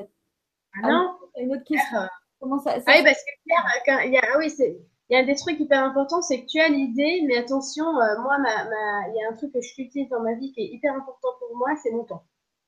Je, veux, je tiens à ma liberté de temps. Ça veut dire que oui, je veux créer des t-shirts. Moi, je veux créer des t-shirts. Je ne veux pas les enlever.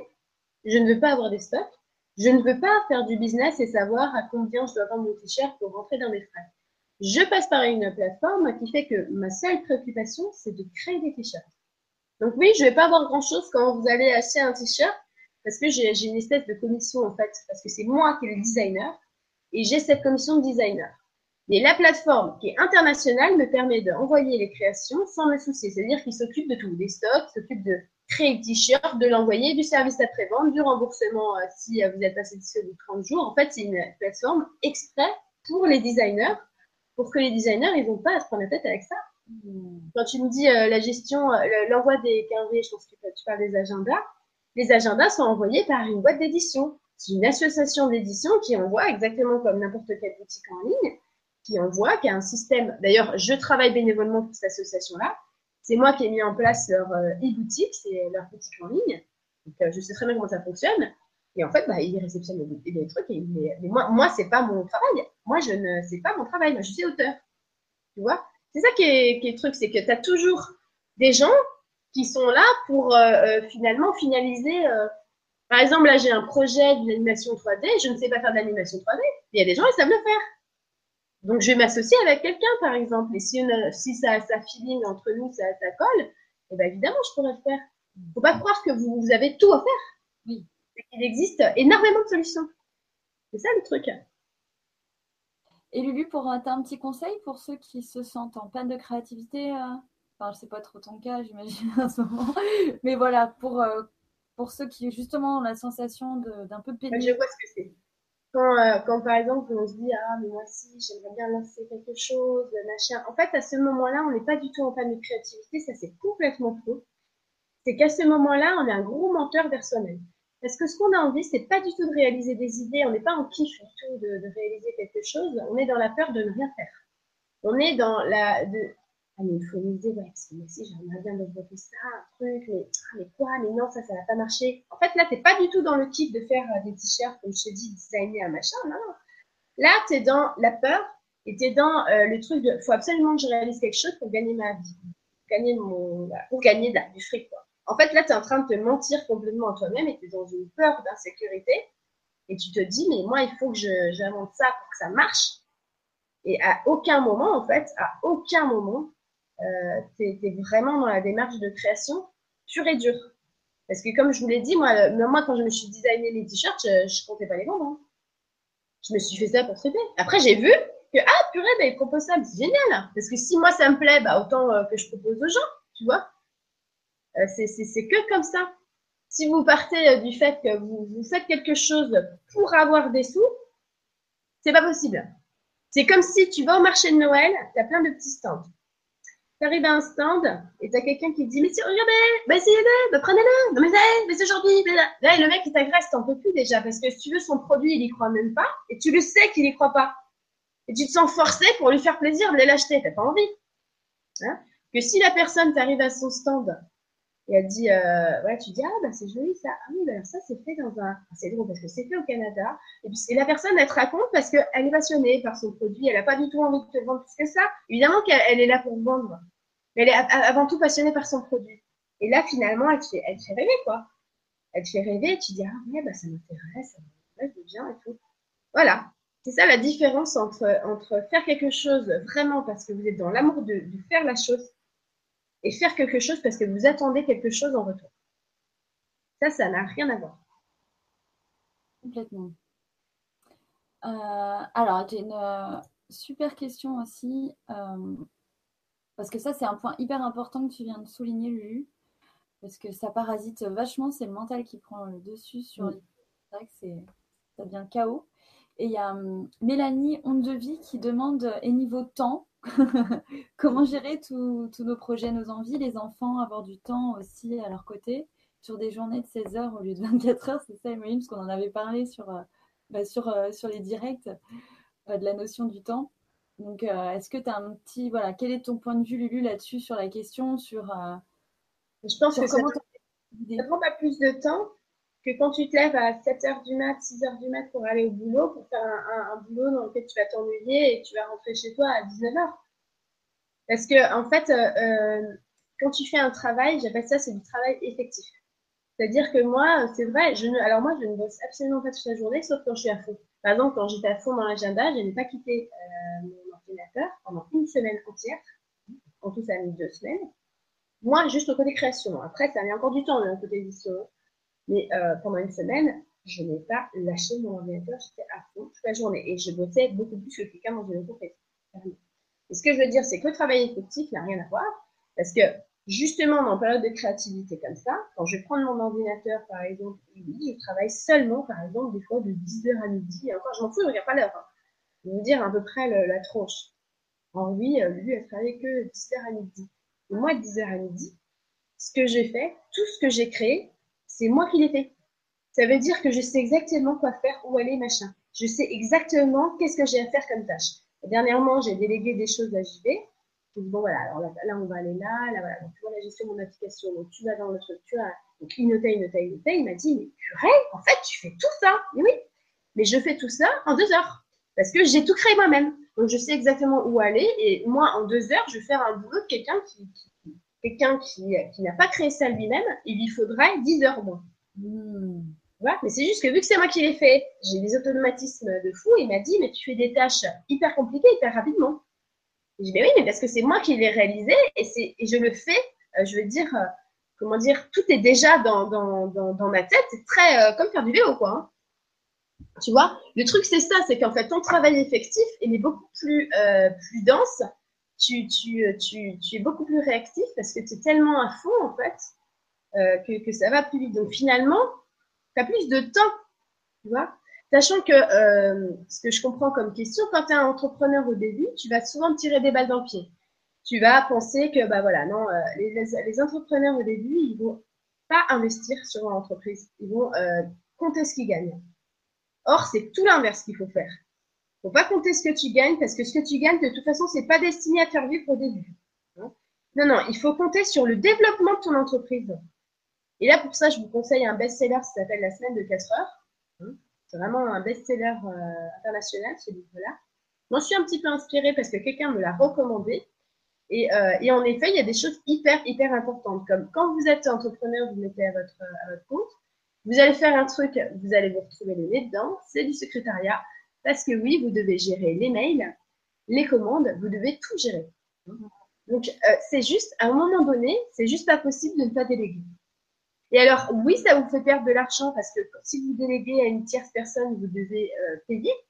Mais c'est un service qui fait que, en fait, en investissant dans cette partie-là, vous faites grandir votre entreprise.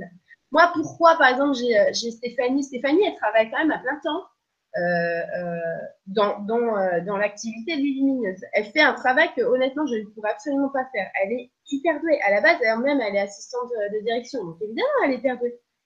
Et ce que je veux dire, c'est que tout ce, toute cette liberté, finalement, que je prends Hein, tout cet investissement finalement parce que Stéphanie est à son compte et du coup c'est pas moi qui emploie Stéphanie, j'ai besoin de Stéphanie et que part c'est une, une, équipe, vous voyez?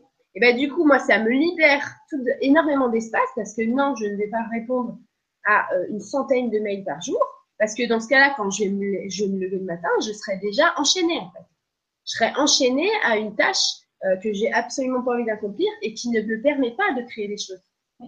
Voilà. Donc à ce moment-là, il faut investir. Il faut, parce que oui, on, oui, on, récupère les fruits de notre travail, mais il faut réinjecter. Il faut réinjecter, réinjecter. Tu couvres tes besoins, mais après, faut pas être là quand tes sous à mettre dans ta malle, tu vois. Donc même Bouddha l'a dit, et je vous jure que Bouddha l'a dit, c'est vraiment un truc de ouf. Il a dit, je j'avais dit une fois, mais quand euh, vous, vous êtes, euh, voilà, vous êtes, as une entreprise, ton argent que tu gagnes, ton argent que tu reçois, Primo, c'est pour couvrir tes besoins. Donc, euh, ça ne veut pas dire euh, aller forcément euh, tout claquer pour, ta tronche. Non, tu couvres tes besoins. Avec ton loyer, ta bouffe et tout ça. Ensuite, tu réinjectes un tiers dans ton entreprise. D'accord? Oui, évidemment. Attends, ton entreprise, c'est ce qui fait vivre. Hein. il faut que tu la fasses vivre aussi. Hyper important ça. Tu réinjectes dans ton entreprise. Donc moi, par exemple, comment je réinjecte? Bah, déjà les sous. Euh, par exemple, quand j'ai proposé les abonnés, les abonnements, évidemment, c'est quelque chose, une activité qui va grandir. Moi, c'est très important pour moi de proposer, on va dire, du contenu qui me passionne. Je fais que par passion. Mais ce que je vais faire, si ça grandit, bah, je vais proposer justement, comme vous, à des intervenants de venir. Donc, je réinvestis parce que j'ai envie que mes abonnés, ils aient vraiment, ils soient, ils soient heureux parce que je suis très contente d'entreprendre ce, truc-là. Donc, c'est comme ça, par exemple, un exemple de réinvestissement, par exemple. Ou alors, je peux créer, bah, par exemple, voilà, j'envoie un abonné par mois, euh, euh, je lui offre un, un vol d'avion. Oui, c'est de l'argent euh, pour moi, mais c'est, c'est comment dire, c'est, c'est normal parce que c'est, cette, ces fruits-là viennent de là. Donc, il faut que je redonne aussi. Tu, comprends C'est hyper important. Et Bouddha a dit, la troisième chose, c'est de garder euh, cet argent euh, pour ceux qui en ont besoin. Ça veut dire vraiment ceux qui, n'ont plus le choix. Et je peux vous dire que je passe mon temps à donner, donner et donner. Et quand je vous dis donner, c'est que moi, à l'heure actuelle aujourd'hui, je donne autant que je dépense. Pour moi. Vraiment. Et ça, c'est hyper important aussi. Parce que si vous faites une entreprise en, en, en ayant voilà, le, le, le, mental de Picsou, vous n'y arriverez pas. Mmh. Faut pas avoir peur justement de déboucher son tuyau de, de fric, comme je dis, d'abondance, et de réinvestir dans ce qu'on a parce que oui, bah, je veux, bah, je veux, au début, je comprends que vous n'avez pas de sous, vous voulez pas investir pour Internet et pour machin, mais au bout d'un moment, si vous voulez être crédible, vous voulez avoir des choses euh, bien faites, moi j'ai automatisé énormément de choses et tout, oui, au bout d'un moment, non, mais je vais mettre les moyens. C'est obligé. Mais tout ça, c'est en grandissant, étape par étape, étape par étape, étape par étape. C'est hyper important. Et, euh, question pour toi, Lulu. Euh, parce que pour ceux, par exemple, qui, qui pour l'instant auraient du mal à envisager d'investir de l'argent, on va dire, à l'extérieur, sachant que peut-être leur entreprise, elle, elle est pile poil ce qu'il faut, est-ce que tu considères que le temps, c'est de l'argent? Et c'est parce que c'est un investissement finalement de taille dans une entreprise également bah, je, pense, tu vois, que ce qui est magique quand tu es entrepreneur, c'est que tu n'as pas de. Euh, j'ai pas de fin de mois, moi. Moi, j'ai pas de début de mois, j'ai pas de fin de mois. Je veux dire, euh, euh c'est des flux.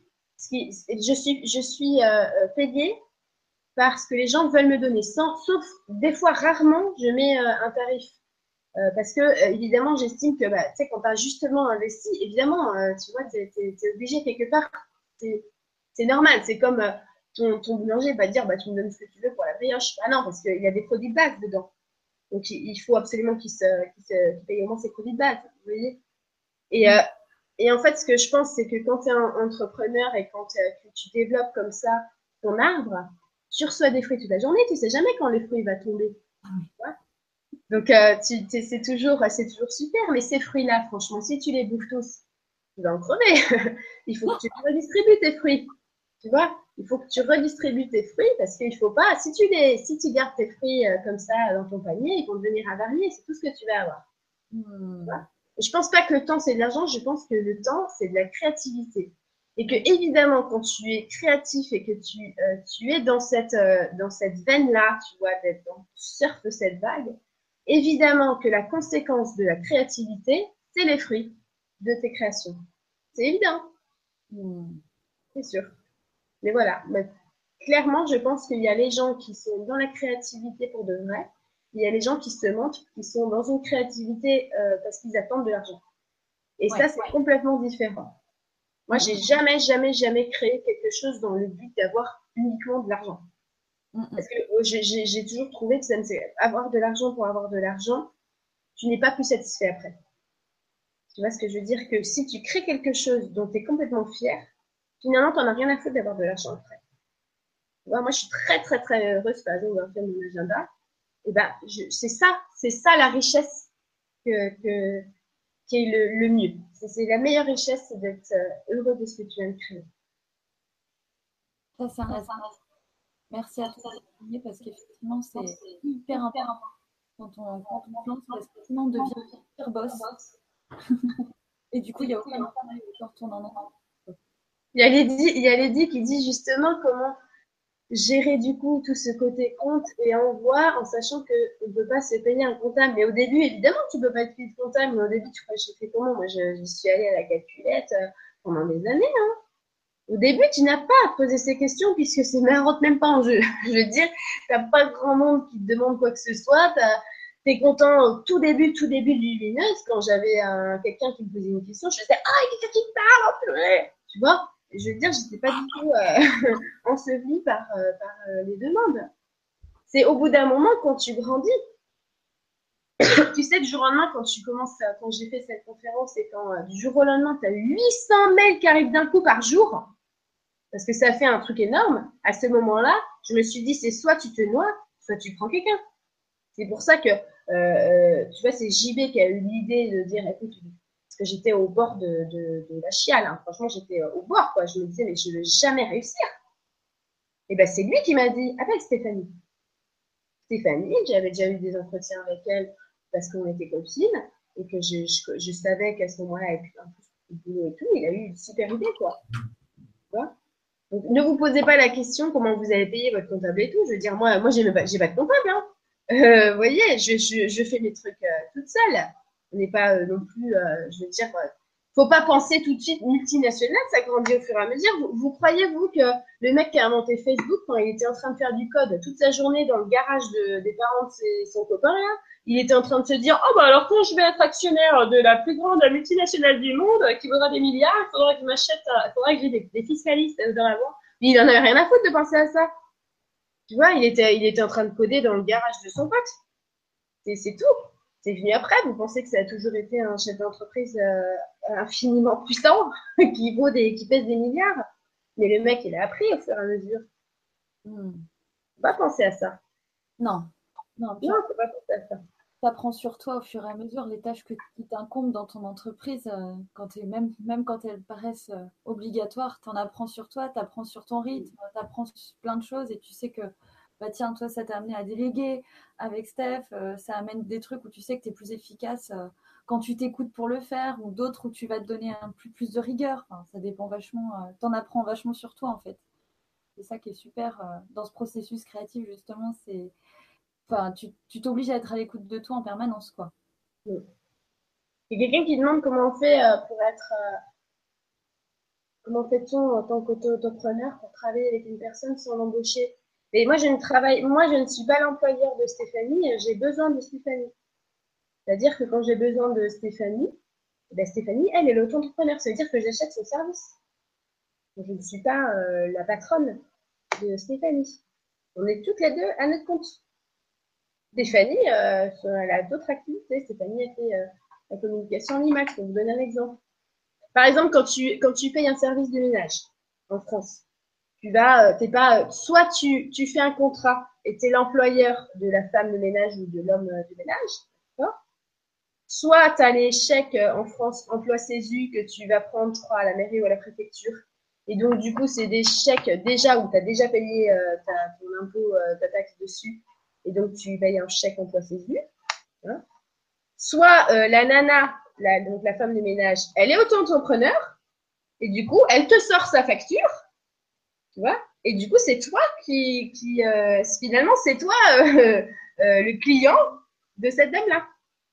Vous comprenez? Donc, c'est juste qu'il y a différentes manières de voir les choses. Voilà. alors, Rosalis, Rosalis, tu peux poser ta question. Enfin, j'ai pas vraiment compris le sens de ta question en fait, mais en gros, elle explique qu'elle a son projet, ses trois enfants. Tu dois avoir la question toi aussi? Ah oui, pardon, mon calme est mis à rude épreuve. Cette phase est nécessaire, mais ouf, un peu dur tenir sur la longueur et faire surtout de la qualité tout le temps. Ouais, mais alors c'est très important de respecter les phases où on n'a rien à faire. Par exemple, moi, ça fait quelques jours là, euh, j'ai même eu un énorme rhume. En fait, au moment où je me suis rendu compte que là, j'étais montée trop dans le, dans le mental, justement, avec les tâches à faire et tout ça, des fois, au bout d'un moment, en tant, tant qu'entrepreneur, évidemment, ça va commencer à, il y a des choses qui vont polluer votre, votre esprit. Hein les machin, les ça et tout, alors que c'est rien. C'est rien du tout. Ce qui prend énormément de place, c'est les pensées que vous en faites. Donc, du coup, à ce moment-là, ce qui est vachement bien, justement, quand on est accompagné par un conjoint qui comprend ce que vous faites, hein, euh, il peut très vite s'en rendre compte et il peut vous dire, là, là, tu es trop la tête dans le guidon. Et ça, et ça, franchement, j'avoue que c'est vraiment génial et que seul, ça doit être beaucoup plus difficile. Donc, surtout quand vous êtes seul et que vous voulez entreprendre, entourez-vous d'amis sincères. Des amis qui vont vous dire, là, tu as une sale tête, arrête un peu. Vois? Important. Et du coup, voilà, JB va me dire ça par exemple, je vais me dire, bah, oui, parce que là, je me lève le matin, ça va pas, je suis stressée, quoi j'ai l'impression que je dois faire dois faire ça, que je suis seule au monde, que en plus moi je suis la seule dans mon foyer qui, euh, qui a une activité professionnelle, d'accord? Même si je la considère absolument pas comme ça, c'est quand même une réalité. Donc ça veut dire que quand même intérieurement, tu as le mental qui dit je fais vivre quatre personnes. Vous voyez? Donc c'est pas toujours euh, simple non plus évidemment. Mais quand justement tu arrives dans ces espèces de délires mentaux, hein, et ben tu te dis là, c'est bon. Et finalement, à ce moment-là, là, quelques jours, j'ai hop, complètement lâché. Ce fait que j'ai eu un gros rhume et je me suis dit, bah, c'est parfait. en fait, j'avais vraiment, vraiment à mon mental hein, parce que hop, euh, tout a coulé et tout. Et, euh, j'ai vraiment, retrouvé le, bienfait de profiter euh, toute une après-midi, toute une journée, à 100% des enfants, être complètement avec eux, partir dans le même délire, à jouer à la petite poupée, les machins. J'étais j'étais un gamin de leur âge. Vraiment. Et à ce moment-là, je me suis dit, je n'ai besoin de rien de plus que ça. Fondamentalement, euh, on a toujours, quand on est entrepreneur, justement, on veut toujours être impeccable et donner des choses euh, toujours mieux, tu vois, parce que finalement, on se surpasse soi-même, mais il faut pas tomber dans une course non plus à, à ça. C'est par exemple les youtubeurs, quand vous allez les écouter, eux, ils sont dans ce plein, en pleine tourmente comme ça, parce qu'ils vont dire, je fais une vidéo, je mets la barre là, et après, il faut que je refasse une vidéo, je mets la barre là, si je veux pas perdre les abonnés. Et ils ont un, ils ont un, rythme de vie infernal, infernal. Parce que s'ils doivent sortir une vidéo par semaine, il faut qu'elle soit tournée, montée, machin, écrite, ça truc, et qu'en plus, elle soit toujours mieux qu'avant. Vous vous rendez compte du rythme. Donc, faut pas s'imposer ça. Faut se dire que là, j'ai eu une période de créativité très intense.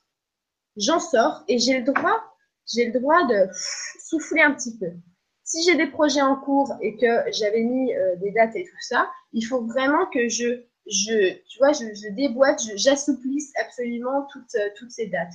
Il faut que ça rentre en, ligne de compte mon, mon euh, état d'être intérieur. Est-ce que je peux tenir ce rythme-là, oui ou non?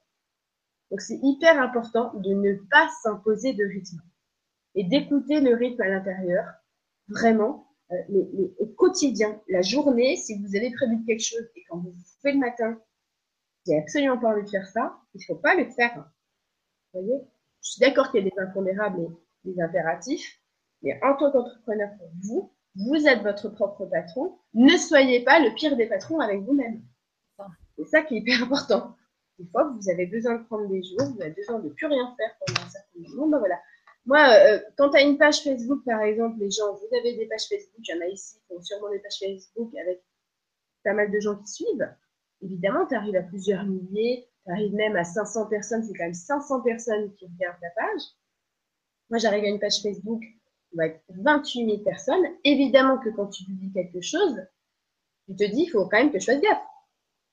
Mais en même temps, tu te dis, je suis comme je suis, je ne peux pas être différente de ce que je suis. Donc, je m'enlève cette pression et si, ça, si je vais rien publier demain, eh ben, je publierai rien. J'en ai rien à faire parce que je ne suis pas là non plus pour montrer autre chose ou pour faire croire à quelque chose. Vous voyez? Donc, faut être transparent, honnête avec soi-même et, jamais, jamais se, mettre une pression ou alors être bien entouré de personnes qui vont vous dire là, tu te mets trop la pression. Ouais. Merci Lulu, c'est un point super important. Hein, l'authenticité dans la créativité. Ah bah oui, parce qu'après, ça te donne des... Euh, j'ai des expériences comme ça où tu crées des choses, juste après, les personnes créent exactement la même chose. j'ai eu beaucoup, beaucoup de gens qui ont copié énormément de choses que j'ai faites. Il y, a, quand même un truc euh, de dingue, c'est que euh, fin 2014, je crée les, soins collectifs. Aujourd'hui, c'est devenu fait partie du paysage, de tout ce que vous pouvez voir. Tout le monde propose ça.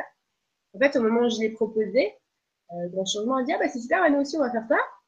Et puis paf, c'est parti. Et puis ils ont fait exactement la, même manière euh, de tout ça. Et finalement, je veux dire, je pourrais, je pourrais prendre ça comme euh, purée, euh, cool, quoi, tu proposes quelque chose. Finalement, je me dis, c'est quand même, quand même formidable que euh, depuis, en fait, depuis, on va dire, la fin 2014-2015, tout le paysage à ce niveau-là, Internet, a changé. Aujourd'hui, ouais, tu peux aller euh, sur des sites où des gens ils vont proposer des soins à distance. Il n'y a rien de bizarre. Des soins collectifs, des soins. et, je trouve finalement ça a démocratisé une nouvelle pratique. Et je trouve ça formidable d'avoir pu inspirer quelque chose comme ça. et même, attends, aujourd'hui, il y a quand même des gens, par exemple, vont me dire Tu connais telle personne, elle fait tel son et tout, alors que c'est toi-même qui a euh, euh, engagé cette personne à faire des sons. Et après, on te recommande cette personne. Tu vois, je trouve ça exceptionnel, quoi. Ça m'arrive vraiment souvent. Mais, mais c'est ça, en fait. C'est de se dire, mais finalement, ce qu'on retient là, c'est l'inspiration que tu as donnée. L'inspiration, et tout le monde ici peut inspirer des milliers de personnes. Et c'est ça le plus important. C'est pour ça que la créativité, il faut le faire en accord avec votre inspiration. Parce que ça va aider tout le monde. Tout le monde. Tout le monde. Ouais, exactement. Très chouette. Très chouette. Euh, alors, est-ce que je regarde pour les petites questions euh, Chloé Régénération qui dit lâchage de gras. Bah ouais, c'est carrément ça. Hein. Lulu, c'est un bon condensé de voilà, je, des intentions claires et précises et je lâche. c'est vrai. bah franchement, je crois que c'est la formule magique. Ouais. C'est vrai, on empêche. Ouais, c'est ça. le problème, c'est que juste des fois, tu es dans l'intention claire et précise et tu oublies que tu n'as pas lâché le morceau. c'est vrai, on empêche. Mais j'ai dit que je voulais que ce soit comme ça. Non, alors ça, c'est plus d'intention claire et précise, c'est clairement que tu es en plein dans le contrôle et tu es là. non Après, quand tu te rends compte qu'en fait, t'es comme une débile, à aucun moment t'as lâché la grappe. Et là, ah oui Oups, je me suis emballée. Mais c'est ça, on se jour, on se réajuste. Euh, en fait, on grandit, quoi. Après, on lâche beaucoup plus vite. Hein. Bah, là-dessus, il y a des pour tous les, entrepreneurs là qui sont sur le chat, tout ça, et ceux qui nous écoutent en direct ou en replay, euh, je vous conseille euh, grandement d'aller voir les ateliers de l'abondance de Lulu, ainsi qu'atelier lâchage de grappe, parce que ça fait clairement partie des petites intentions, des petits, des, investissements justement pour ça, pour son entreprise. ah ouais, c'est vrai que l'atelier abondance, euh, c'est sûr que ça donne une grosse impulsion pour créer. Hein. Ah bah carrément. Hein. tu comprends le principe, ça va vite. Hein. Ah bah c'est clair. Ces ateliers-là, j'ai quand même eu des centaines, des centaines et des centaines de gens qui, qui m'ont envoyé en me disant Purée, mais ton truc, j'ai vraiment appliqué, ça marche. C'est ça. Et, et ces personnes-là, ça peut être un tout petit truc. Genre, ils vont me dire Oh purée, j'ai eu une facture de temps, j'ai appliqué, euh, comme tu as dit, j'ai lâché la grave, machin. Et là, comme par hasard, tu vois. Et les gens sont tellement euh, bah, empreints de la magie, quoi, qui, qui viennent de vivre, qu'ils sont obligés de te l'écrire, tu vois. Et c'est pour ça que j'ai énormément eu de, de retours là-dessus. Il y a des gens, par exemple, ça va être après, genre, bon voilà, alors ça fait quelques mois que j'ai regardé euh, l'atelier machin, ils vont dire, ah ben, en quelques mois, voilà, en sept mois, il s'est passé ça, ça, ça, ça, ça. Et la personne, tu vois qu'en fait, elle a, elle a débloqué un truc. Ouais. Il y a un, il y a un mode de pensée qu'elle a plus. et du coup, elle est ouverte sur euh, bah, le fonctionnement du petit fric, tu vois, comment, comment il marche, comment ça marche en fait. Euh, et, tu vois que la personne est en train de se, libérer. Mais ça, c'est un truc de dingue, quoi. C'est vraiment super. Ouais, ça fait. Euh, bah, d'ailleurs, le principe de créativité, pour en revenir à Lumineuse, c'est vraiment euh, comme pour tout le monde qui, ont, enfin, voilà, sur, qui sont présents aujourd'hui. C'est tu inspires, tu crées, tu inspires, et puis après, tu sais pas les, les, les retombées que ça peut avoir à grande échelle, en fait, finalement.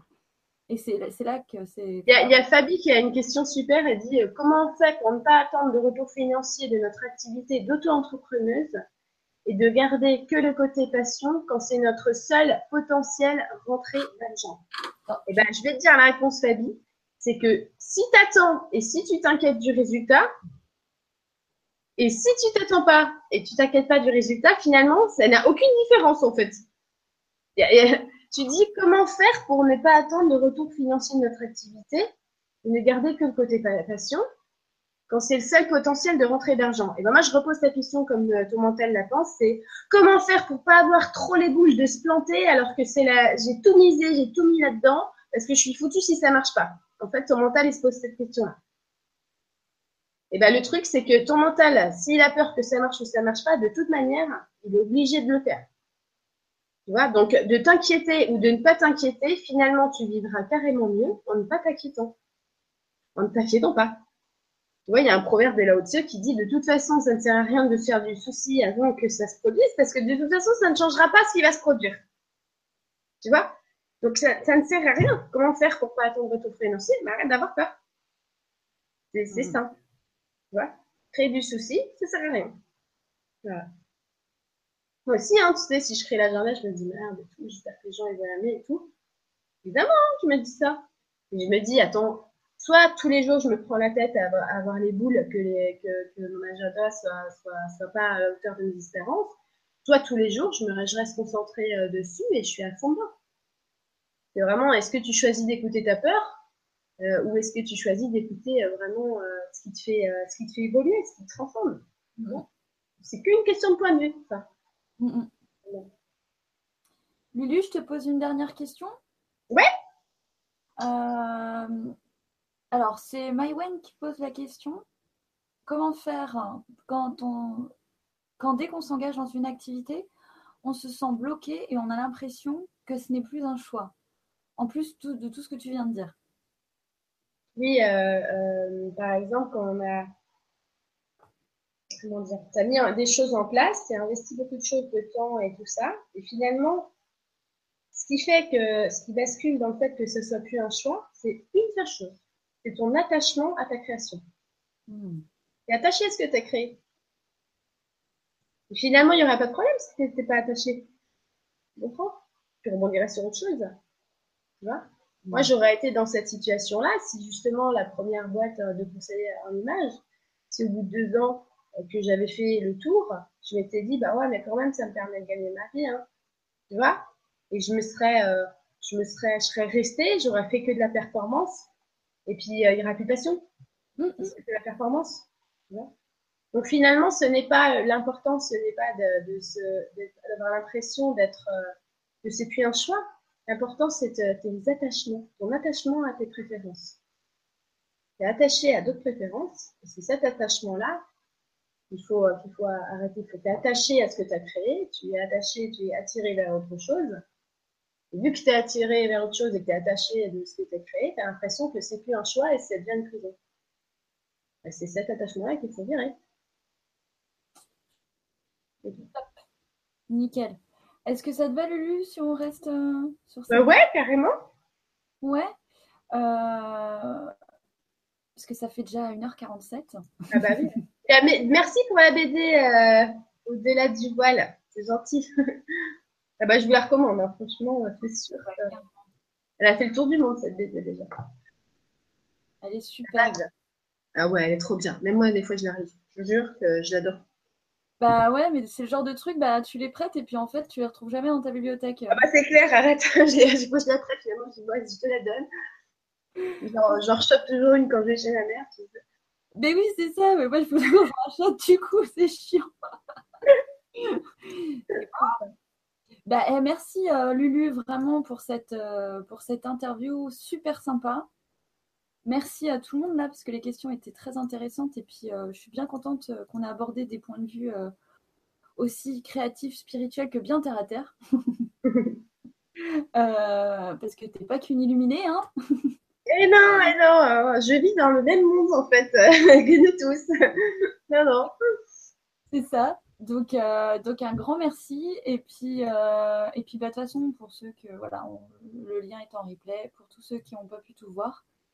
Et puis, bah, on vous fait plein, plein de gros bisous. Est-ce que tu veux conclure, Lulu? Bah, Gros bisous, merci Meme. À bientôt. Des gros, gros bisous à tout le monde. De toute façon, je suis toujours contente de. Même à faire un truc tous les deux, je trouve que c'est cool. Mais oui, carrément, c'est trop bien. Ah, on se refera ça, c'est sûr. Ouais. L'après-midi euh, récréation, c'est trop bien.